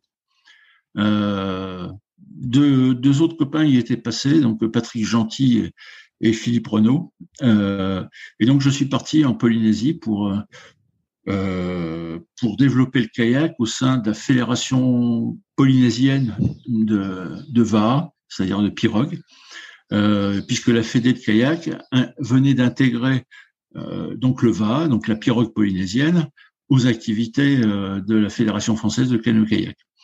Euh, je me suis aperçu que très vite que c'était pratiquement impossible de travailler avec avec avec les hommes euh, parce que la saison de, de pirogue dure quatre mois et que ces gentils monsieur passaient euh, les huit mois de récent de l'année euh, euh, avec une copine qui s'appelle Inano, c'est-à-dire c'est la, marque de la brasserie locale de bière. Euh, enfin bon, grosso modo, ils, adoraient faire la fête. Et donc, euh, euh, les, les, athlètes à l'entraînement, quand euh, il n'y a pas de compétition prévue, bah c'est, ça a été impossible. Par contre, c'était très facile de travailler avec, avec les filles.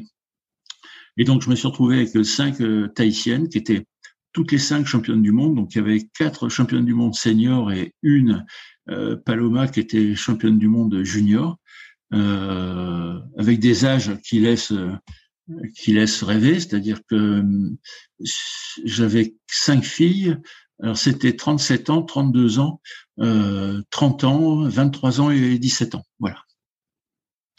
Et puis euh, on a fait un travail. Euh, enfin, elle, ne connaissait. Euh, que les pagaies euh, de pirogue.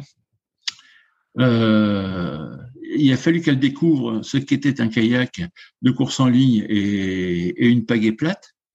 Euh, il a été prévu et donc on, est revenu non pas, enfin pas avec cinq filles, mais quatre filles et moi, nous sommes arrivés en, France pour un stage.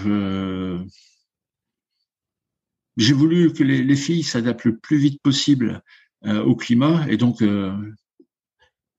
je les ai emmenés dans un environnement que je connaissais, c'est-à-dire celui de Lille, et c'était euh, début avril, et, et, elles ont eu particulièrement froid. Mais la finalité, c'était que, la finalité, c'est qu'elles aient froid. On avait une compétition début mai en Belgique, à Gand, et c'était c'était important qu'elles qu'elles s'adaptent, qu'elles se mettent, enfin non. Et puis on était bien à Lille, quoi, parce que bon, la rivière canalisée, ok, euh, et puis euh, et puis euh, c'était 88. Donc euh, plus personne n'avait de pagaie plate et elles ont découvert euh, sur, sur place les pagaies creuses. Euh, et elles se sont adaptées à une vitesse phénoménale. En fait, euh, ce sont des Iliens euh, et, l'eau, c'est leur univers. Et donc, ils ont des, enfin, je qualifie ça d'intelligence de l'eau. Ils savent utiliser la flotte comme, nous, on ne sait pas le faire. Voilà. Donc, de passer d'une pirogue à un cahier de course en ligne, ça leur a pas posé cinq secondes de problème. De passer d'une pagaie plate à une pagaie creuse, elles ont tout compris tout de suite. Et puis, euh, et puis on a fait, euh, on avait bien travaillé, quoi. Voilà. Et puis donc, je. Est-ce qu'elles ont fait des performances après? La première course euh, sur en K4, la première course, elles étaient loin. Euh, donc, on, il y a eu tout un circuit de compète, donc euh, Belgique, euh, il y a eu la Hongrie, il y a eu Paris, enfin bon, etc. Et oui, elles ont, elles ont progressé. Ben, elles ont terminé la dernière compète, c'est une compète internationale à, à Paris, donc sur le bassin de Choisy à l'époque, et ben, elles terminent à 4 secondes de l'équipage olympique français. Ouais. Donc, euh, donc c'était. Alors, j'avais j'avais sorti du K4 une des polynésiennes qui qui, me créait quelques soucis, et j'avais intégré euh, Catherine Madvon, euh, qui avait été laissée pour compte par la Fédé. Catherine Madvon, elle était euh, sixième aux Jeux Olympiques de Los Angeles en 84. Euh, donc j'avais j'avais raccroché Catherine Madvon qui pilotait le, le, le K4. Voilà. Et donc, euh, non, il y avait, il y avait un potentiel extraordinaire. Alors cette cette cette démarche euh, développement du kayak en, en Polynésie euh, trouvait son origine sur une, subvention, euh, une, certaine subvention du, ministère des euh, des dom-tom, euh, subvention que la, la, Fédé donc utilisait tant pour nos déplacements que pour l'achat de matériel, l'envoi de, matériel en Polynésie, etc. Et il n'y a pas eu de suite parce que parce que tout ce qui n'a pas été dépensé de cet argent eh ben, a simplement disparu. euh, Il a disparu. quand je dis ça, oui, quand je dis ça, c'est que le, bon, j'avais juste euh, certains espoirs euh, sur euh, la prolongation, que ce soit par moi ou par un autre, peu importe. J'avais fait un rapport à la Fédé sur sur l'intérêt de poursuivre, parce que c'est ce sont des athlètes extraordinaires sur l'eau. C'est ils sont ils sont magnifiques. Bon, c'était facile avec les filles, c'était très complexe avec les hommes, mais bon, euh, les résultats des filles euh, qui faisaient du kayak, leur résultat en pirogue, euh, à un moment, ils ont imaginé que j'étais un sorcier, quoi, parce que euh, elles allaient deux fois plus vite que tout le monde, alors que même si elles étaient meilleures, il y avait moins d'écart. Mais là, bon, enfin voilà. Euh, et, et j'ai participé à l'Assemblée générale de la Fédé en décembre 88, et, et, je me suis intéressé à la lecture des comptes.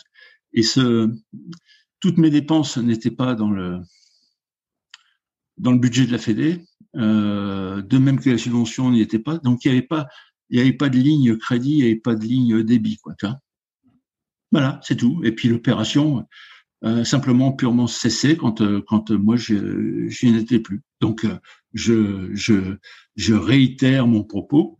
Euh, ce qui n'a pas été dépensé a disparu. Oui, ça s'appelle comme ça. Ok. Les, les, les contrôles comptables étaient peut-être moins poussés à l'époque alors, parce que c'est bizarre. Euh, je, je, vais, je, vais, te confirmer ça par euh, une anecdote.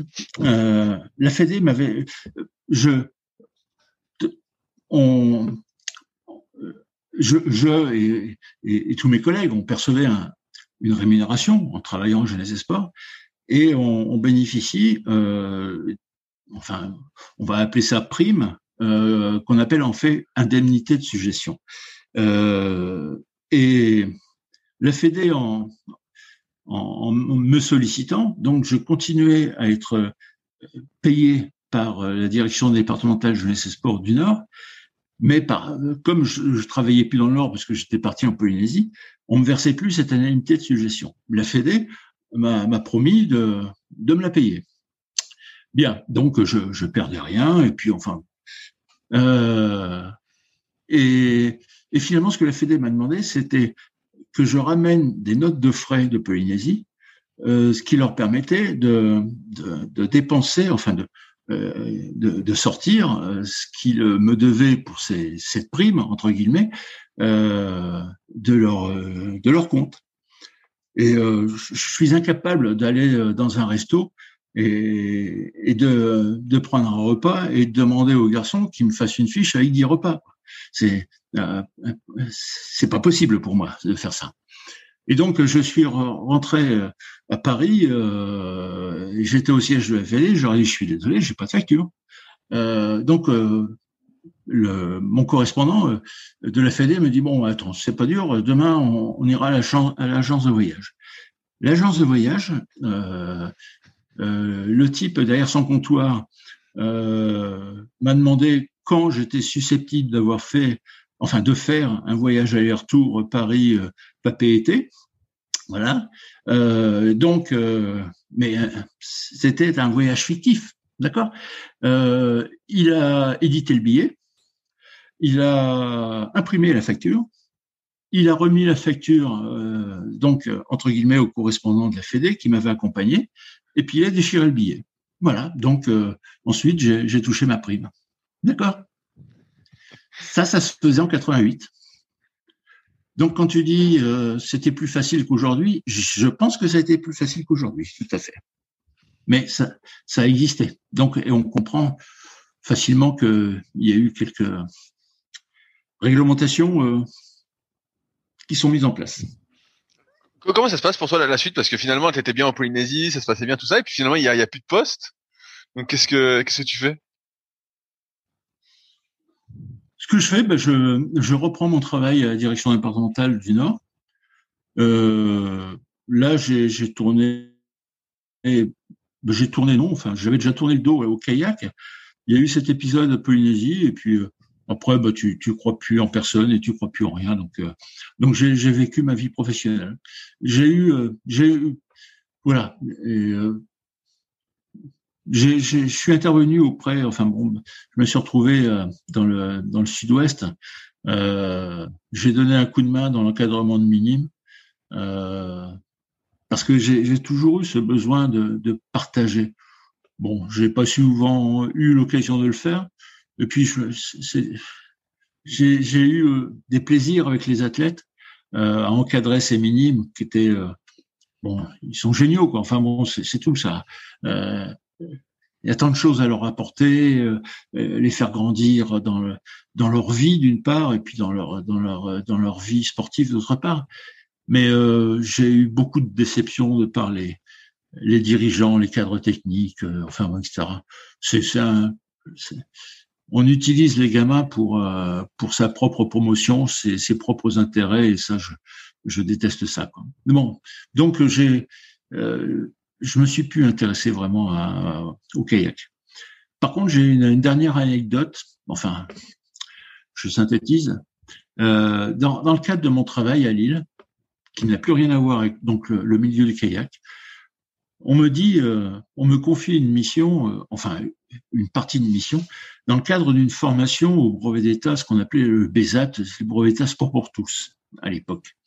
Et on me dit, tu, tu, vas être le référent de de l'UF6. C'est euh, une UF qui porte sur euh, le l'espace et le rythme. Je les ai regardés euh, effarés. Euh, moi, leur parler de cadence, de glisse et, et de planification d'entraînement, je peux le faire.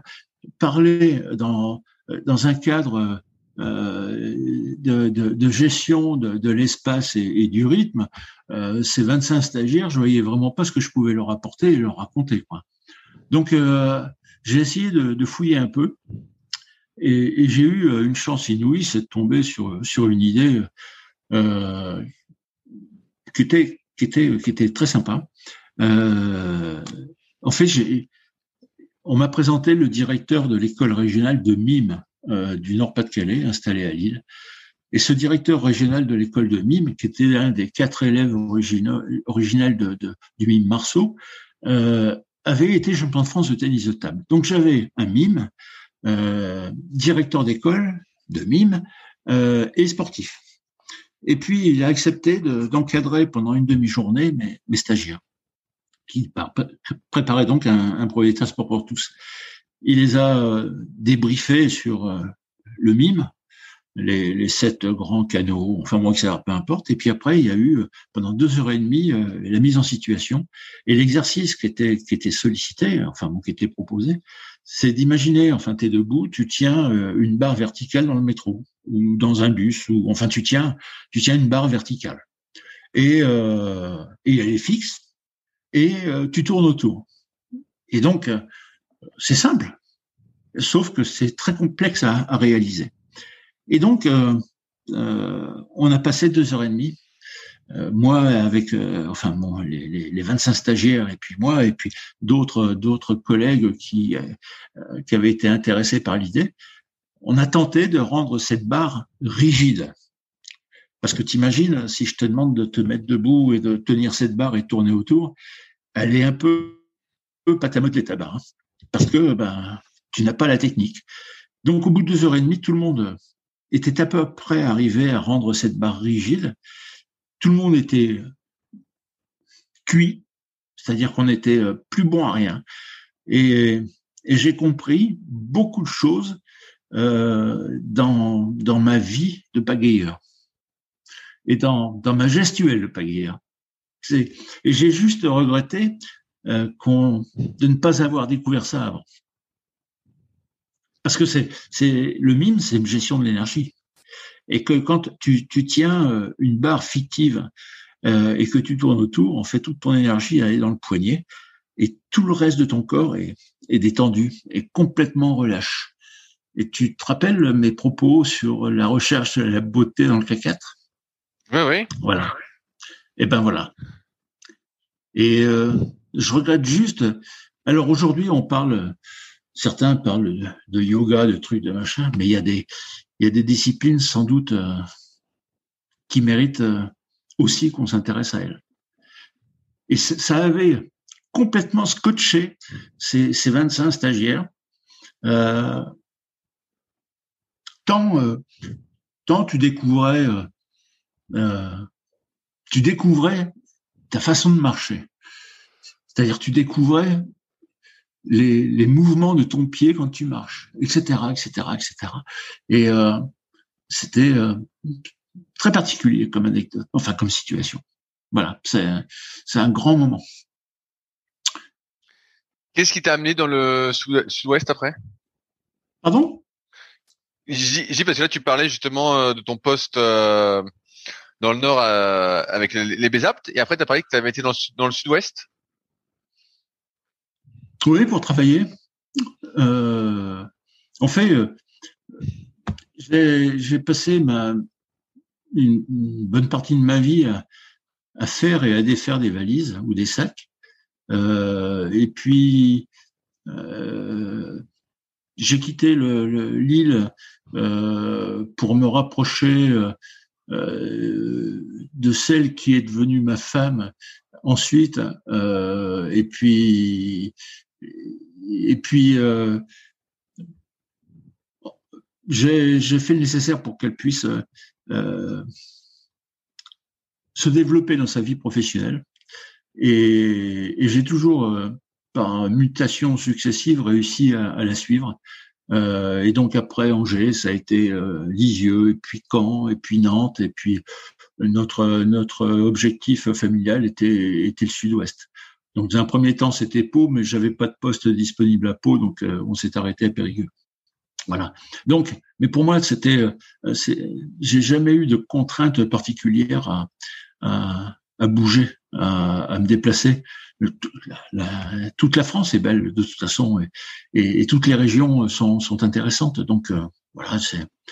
Euh, et d'ailleurs, depuis, j'ai quitté Périgueux, je suis, je suis à Laval. Donc, je ne sais pas si un jour je resterai euh, définitivement à la même place, quoi. Voilà. Euh, là, tu, tu vois, bah, on fait les podcasts à secret du kayak et euh, tu as dit plutôt que tu étais sorti un peu du milieu du kayak. malgré tout, tu es quand même dedans parce que tu écoutes un peu euh, les épisodes. Qu'est-ce qui fait que tu es resté un peu connecté quand même au milieu toutes ces années? Alors que finalement, tu as pu voir, euh, je sais pas comment on pourrait dire ça, mais euh, le, système un peu magouille quoi, euh, tout autour qui t'a un peu découragé? Oui, mais le le kayak, c'est toujours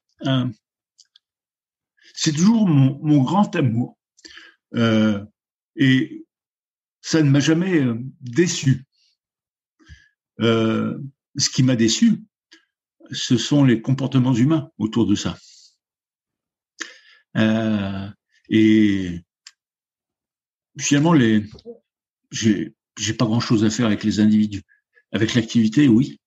Alors, quand je parle des individus, je parle pas des athlètes. Les athlètes, tu vois, je, je, je considère qu'un, qu'un athlète n'a pas besoin de dirigeant, n'a pas besoin d'entraîneur. Euh, l'athlète se suffit à lui-même. Alors, bien sûr, l'entraîneur euh, est essentiel, mais à condition de ne pas se tromper sur la, la mission de l'entraîneur. J'ai toujours considéré que l'entraîneur avait pour mission de rendre l'athlète autonome euh, et, et, non pas de rendre l'athlète dépendant. Euh, tu, tu, tu, comprends?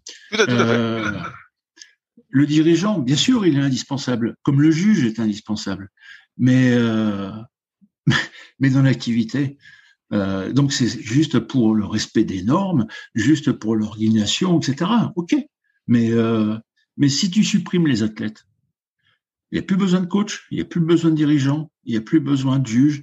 Euh, le le cœur de l'activité, c'est l'athlète.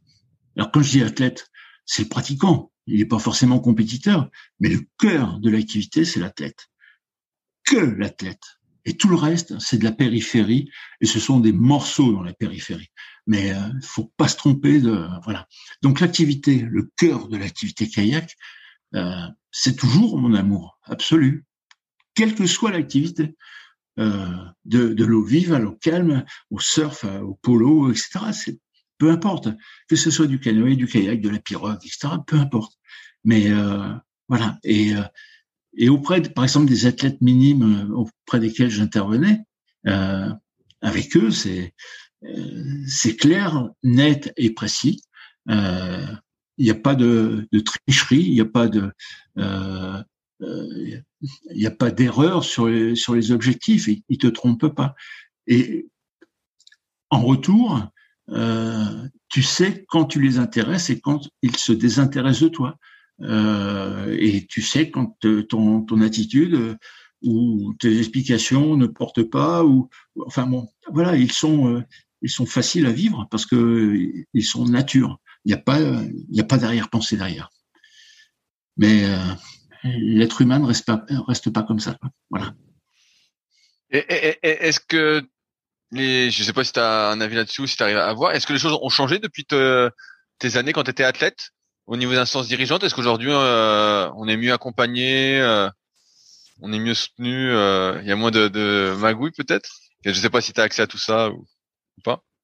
Non, puis il y a principalement que aujourd'hui, je m'en fous. Et quand quand quand je suis quand je suis les les les, les vidéos, les j'accède aux résultats, etc. C'est voilà, ça, ça m'intéresse. Euh, et les vidéos et le matériel, euh, ça m'intéresse. Après, les individus m'intéressent pas du tout. enfin, ils m'intéressent plus du tout tellement, tellement ils m'ont déçu. Voilà, c'est tout. Euh, euh, entre ceux qui, qui, qui parlent bien, ceux qui te font des promesses, ceux qui te jurent des choses pour l'éternité, ceux qui, et puis bon, c'est voilà. Euh, habituellement, j'ai, j'ai, je, je t'ai entendu et j'ai, j'ai, entendu tes, euh, tes, tes interviewés euh, et, parfois il y a, enfin c'est souvent euh, tu synthétises en, quelques mots. Et euh, en, en, attendant que tu, tu m'appelles, euh, j'ai, j'ai, j'ai plus aucune confiance dans les paroles et qu'il n'y a que les actes qui comptent. Voilà. Est-ce que tu as eu envie peut-être à un moment justement euh, de t'investir justement euh, peut-être euh, dans la fédération de l'instance dirigeante pour faire les choses d'une façon différente? Mmh, Non, mon, père l'avait fait.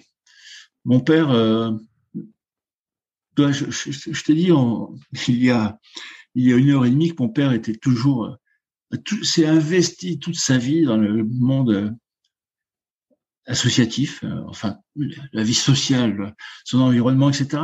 Et il s'est retrouvé euh, président de la commission course en ligne à la Fédé.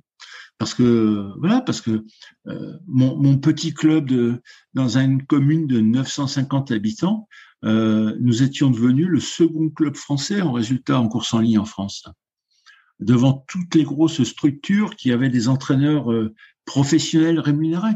Nous, il y avait 950 euh, habitants dans ma commune.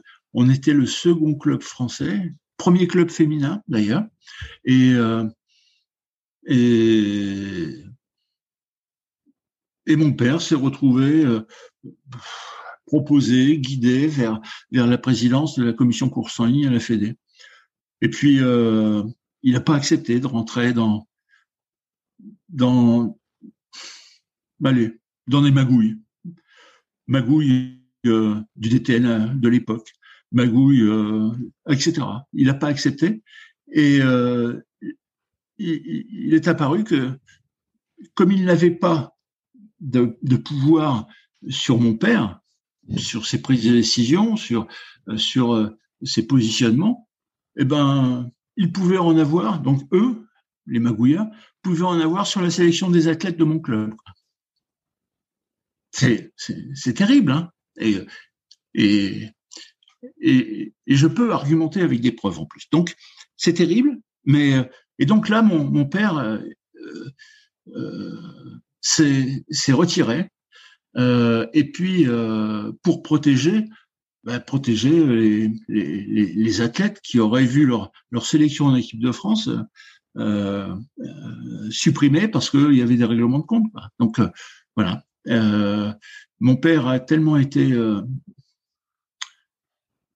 dégoûté que en fait le, club de kayak, il, eh ben, il s'est dissous et, et on est tous partis on est tous partis signer une licence sur euh, la SNTM. Euh, donc c'est la Société nautique du Tour de Marne, euh, donc en banlieue parisienne. Voilà. Aujourd'hui, il y a ton fils qui pratique le kayak quand même à haut niveau. Est-ce que pour toi, qui a été un peu dégoûté du milieu, tu as quand même, comme tu disais tout à l'heure, tu as, toujours cette envie un peu, tu as, eu cette envie de transmettre aux jeunes tout ça. Est-ce que tu as retrouvé ça avec lui? Est-ce qu'à un moment tu l'as entraîné euh, ou pas? J'imagine que ça doit être difficile peut-être d'entraîner son fils. Je sais pas trop comment ça se passe. Est-ce que tu as euh, des choses à nous partager un peu là-dessus? Non, c'est marrant. Enfin bon, c'est je, découvre. Euh, Maxence n'a jamais eu besoin de moi. Donc c'est vrai, je suis à l'origine. Alors il avait toujours. Alors c'est pas moi. C'était c'était euh, ses deux parents, donc euh, mon épouse et moi euh, il était clair que nos enfants, euh, quand on en aurait, euh, feraient du sport. Ça, c'était inévitable. Le sport de compète, ça leur appartiendrait à eux. Il n'était pas question que, bon, ma, ma femme était, était, sportive, était championne de France Espoir en, en course à pied. Euh, il n'était pas question qu'on les oblige à faire de la compète. C'était leur choix. Ça serait leur choix à eux. Mais le sport, c'était, euh, il fallait qu'on les, qu'on les, qu'on les lance dans cette, dans, dans ce bain. Euh, Maxence a commencé comme son frère euh, avec du judo, du tennis, et puis et puis euh, j'ai organisé des sorties sur la sur la Dordogne euh, avec des amis, et puis bon, Maxence a découvert a découvert le kayak comme ça. Et après, bah, il a il a souhaité euh, laisser de côté le judo, le tennis, et s'est investi dans le kayak. Ensuite, il a jamais euh, il a jamais eu besoin. Euh, enfin, je sais pas si c'est pas envie, pas besoin, pas, mais non, il n'y a pas. Euh, il a jamais été en, demande euh, de d'explications. De, euh, il va découvrir énormément de choses en m'écoutant à l'occasion de ton interview. Ok, c'est marrant parce que, parce que moi, moi, moi tu, tu serais mon père, je t'emmerderais jusqu'au bout, quoi. je dirais, montre-moi, montre-moi, montre-moi, quoi. Je te, je te lâcherai pas d'une semaine, quoi. Euh, j'ai, j'ai essayé, j'ai tendu des, des perches, j'ai, j'ai essayé de, de parler de, de planification, de, de, programmation, de technique, de matériel, etc. Mais euh, je sais pas, c'est non, c'est pas, je suis pas le, je suis pas le bon interlocuteur pour lui. et, je, et je, je lui en veux pas du tout. Hein.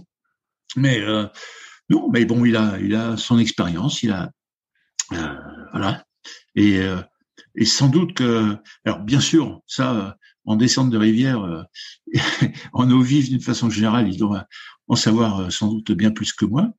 Ensuite, je sais que les, les, les formes d'entraînement se sont euh, diversifiées et, et, spécialisées peut-être de, de d'une autre façon aujourd'hui. Mais bon, donc, euh, enfin voilà, c'est non, mais c'est c'est c'est bien. Ce sont deux parcours. Euh, mais je suis pas certain. Euh, tu as peut-être entendu parler de la famille Renault, non Ça te dit quelque chose? Ça me parle pas trop, euh, non Dis-moi. Alors le l'oncle était euh, médaillé olympique en cyclisme. Le père a été médaillé olympique en, canoë. Et les deux frères, Philippe et Eric, sont médaillés olympiques en canoë euh, Eric en 84 et Philippe en 88. Euh, je suis pas certain qu'ils avaient des discussions de canoë avec leur père, qui était également médaillé olympique. Ouais, c'est marrant, ça. Hein. c'est. Mais pour, pourquoi pas, pourquoi pas. Est-ce que aujourd'hui tu remontes des fois en kayak pour ton propre plaisir, vu que tu aimes toujours euh, l'activité? Euh, Pas vraiment. non, j'ai été rattrapé par des problèmes de santé euh, et euh, voilà, il y a, y a euh, non, c'est pas. Ça, ça, ça, te manque pas de te dire allez, je vais faire un petit tour tranquille ou euh, faut naviguer? C'est si, mais euh, c'est une envie que je garde dans mon fort intérieur et finalement que je je, je pousse pas plus loin, quoi.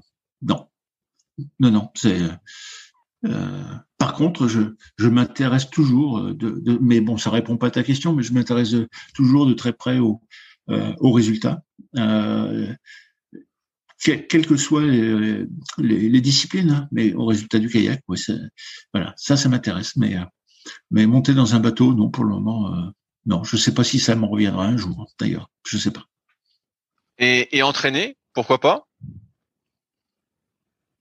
Non, non, non, parce que ah si, si, si un, groupe de d'athlètes euh, venait me solliciter pour que je les entraîne, je dirais oui. Si c'est une organisation, j'insiste sur les mots organisation avec euh, des dirigeants, etc. Là, c'est non. Non, non, j'ai, j'ai, je te dis, euh, plus aucune confiance dans les dans les paroles. Euh, et, pour moi, l'élément, euh, je réitère, l'élément, le centre, le centre de tout, c'est l'athlète. Voilà. Donc, si ce sont des athlètes qui veulent que je les aide, je les aiderai. S'ils imaginent, s'ils estiment que j'ai des choses à leur apporter. Mais si c'est euh, un, un, groupe, euh, je sais pas quoi, euh, de non, non, non, non, non, non, non, non, non, non, Chat, chat échaudé craint l'eau froide. Ça va, j'ai compris. J'ai compris. J'arrive un peu au bout de, mes questions. François, est-ce qu'il y a des sujets qu'on n'a pas abordés ou des anecdotes que tu souhaitais euh, nous partager en plus? Ah, Que te dire? Euh, Je sais pas, il y a sans doute plein de choses, mais, mais enfin bon, je t'ai raconté. Tu sais pas, euh, je sais pas si, si ça existe. Euh, as-tu des, retours euh, suite aux, aux interviews? Est-ce que certaines personnes te contactent pour euh, avoir des, des, des confirmations, avoir euh, approfondir, etc., etc. Parce que ça, je, suis prêt à le faire, mais je ne sais pas si, si ça se fait. Voilà. Eh ben, j'en ai pas, mais moi, je suis toujours preneur. Hein. Je suis euh, très, très preneur. Pour donner un exemple, bah, Christophe Rouffet, que j'avais interviewé, m'avait envoyé plein d'informations après, plein de trucs qu'il avait fait euh, en règle le donc j'étais hyper intéressé. Et ouais, si tu as des choses à compléter, bah, tu n'hésites surtout pas. moi, je rajoute, un, je rajoute compléter, c'est surtout pour éventuellement euh, euh, répondre. Euh, je sais pas, tu peux avoir un, un auditeur qui qui flash complètement sur sur mon expérience de 82, sur ma, ma planification.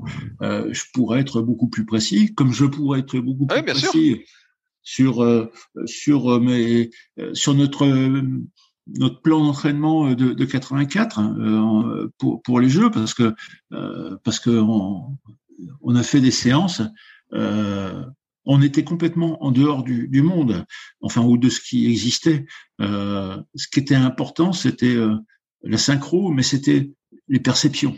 je t'ai parlé des entraînements nus, etc. Mais il nous arrivait en K4 d'arrêter des séances parce que on avait on avait trouvé ce qu'on cherchait. Et donc c'était pas la peine de multiplier euh, euh, indéfiniment des, des, séries et des séries et des séries pour faire de la physio, euh, parce qu'à à un moment, dans un K4, il y a plus important que la physio. Euh, c'est vraiment... Euh, il, y a, y a des images euh, de la télévision américaine lors des... C'était lors de notre demi-finale de K4, et la, la caméra nous prend de face. Et euh, je me rappelle que ils, nous, ils disent de nous que euh, qu'on est un, fantastique euh, bateau et qu'on on est les plus beaux. En fait, le film de face, tu vois Philippe Bocara, sa pagaie, et tu vois rien d'autre. Derrière, il y a trois pagaies et trois mecs. Tu ne vois rien. Alors bien sûr, Philippe est grand, euh, mais on est trois derrière. Et les pagaies, elles sont toutes les mêmes, et tu, ne vois rien. C'est-à-dire que, ouais, on avait travaillé, et on pagayait ensemble, et on faisait la même chose dans le bateau, oui. Voilà. bah, s'il y, a des internautes qui euh, écoutent, des auditeurs qui écoutent et qui veulent plus de précision, bah, qui n'hésitent pas, comme dit, à me contacter. Pour me contacter, c'est très simple. Il y a le site secret et euh, il y a un onglet contact, donc euh, n'hésitez pas. Et puis euh, s'il y a plein de questions et tout, bah, je te recontacterai François et puis on se refera un autre épisode avec plaisir. Hein. De toute façon, ce sera. c'est toujours un plaisir d'échanger sur le kayak. oui. J'ai fait un gros effort pour toi. Bah, c'est super. Bah, je, te remercie parce que c'est vrai que ça fait un moment que je voulais, je voulais t'avoir et puis bon, je savais pas trop comment te contacter. Puis donc, j'ai demandé à Maxence qui nous a mis en, relation, mais c'est vrai que moi, moi, je trouve ça hyper intéressant, justement, l'expérience euh, des anciens. Je trouve que c'est quelque chose qui euh, est pas assez mis en valeur, euh, qui est un peu oublié, et je trouve ça euh, assez, euh, assez incroyable. moi, dans le milieu de la musculation, maintenant c'est plus le cas, mais moi j'ai grandi avec les magazines et souvent bah, les anciens champions étaient interviewés et transmettaient vraiment leur expérience à fond. Et je trouve que dans le kayak, bah, c'est pas, c'est un peu oublié quoi. C'est alors c'est un petit milieu, voilà, il y a pas trop de il y a pas de médias, il y, a, rien quoi à part euh, le podcast euh, pour l'instant. Peut-être qu'il y aurait, ça va faire des émules. Il y a le podcast Culture Slalom euh, également qui existe. Mais c'est vrai que moi j'ai à cœur d'interviewer un peu les anciens champions pour justement découvrir un peu tout ce qui a façonné bah, l'histoire du kayak et puis tous les tous les secrets quoi de tout ça. Donc, donc je, te remercie d'avoir pris le temps. car pour moi c'est toujours super d'échanger. Euh. Oui, l'effort que j'ai fait, c'est pas un effort de temps parce que ça, je manque pas de temps. euh, c'est l'effort de parler de moi parce que c'est pas ma spécialité. Voilà. ouais, c'est jamais, c'est jamais facile. Hein. Les premiers podcasts, tout ça, c'est toujours euh, difficile euh, de se livrer. Euh. je comprends tout à fait les, les, choses, mais, mais je, je, pense que tu as bien dit les choses comme tu les sentais. Et de toute façon, l'idée, c'est toujours d'être, d'être soi-même, de dire les choses avec ses propres mots, et puis et puis le reste, euh, on s'en fout. le reste, on s'en fout. Oui, et puis on, on, peut refaire le même podcast dans dans dans deux ans euh, et dans dix ans. Je, j'affirmerai les mêmes choses parce que euh, voilà, c'est c'est ce qui m'a marqué. Et bon, si Alzheimer passe pas par là, euh, je, je dirais les mêmes choses. Ouais. et, est-ce qu'il y a s'il y a des gens qui veulent te contacter? Est-ce que je peux mettre euh, donner ton email à ceux qui me contactent? Oui, tout à fait.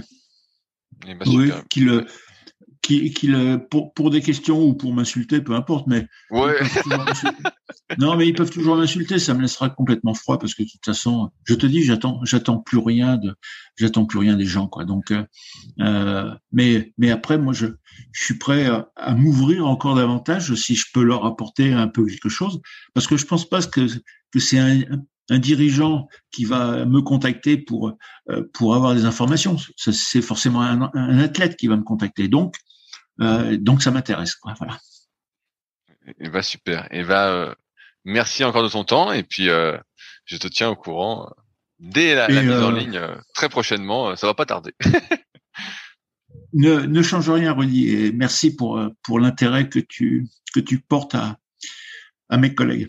Ben, j'ai comme toi, j'ai une faim de loup, j'ai une soif, j'ai une soif euh, de connaissances et après de mettre en application. Euh, donc, euh, donc je continue tant que je suis pas encore comme je veux, et tant qu'il y a encore des secrets à découvrir, parce qu'il y en a encore pas mal à mon avis. Hein. Il y en a encore pas mal. Bah, il y a, je sais pas, en supposant qu'il y ait 10 secrets par par athlète, oui, ça en fait encore pas mal à découvrir. Ouais, ça en fait encore pas mal. et, et, bah super. Euh, et bah, merci, à toi. Merci à toi. Merci bien, euh, Salut à tous. Et ciao. Si vous êtes encore là, c'est que l'épisode vous a plu. Dans ce cas, je vous invite grandement à m'aider à faire grandir ce podcast en mettant une note de 5 étoiles et un commentaire d'encouragement sur l'application de podcast où vous l'écoutez et plus particulièrement sur l'application podcast d'Apple. Cela m'aidera d'autant plus à accueillir les meilleurs kayakistes français grâce à la crédibilité que vous me donnerez. Enfin, vous pouvez retrouver la retranscription écrite de cet échange sur www.secretdukayak.org. En attendant, laissez glisser et à la semaine prochaine.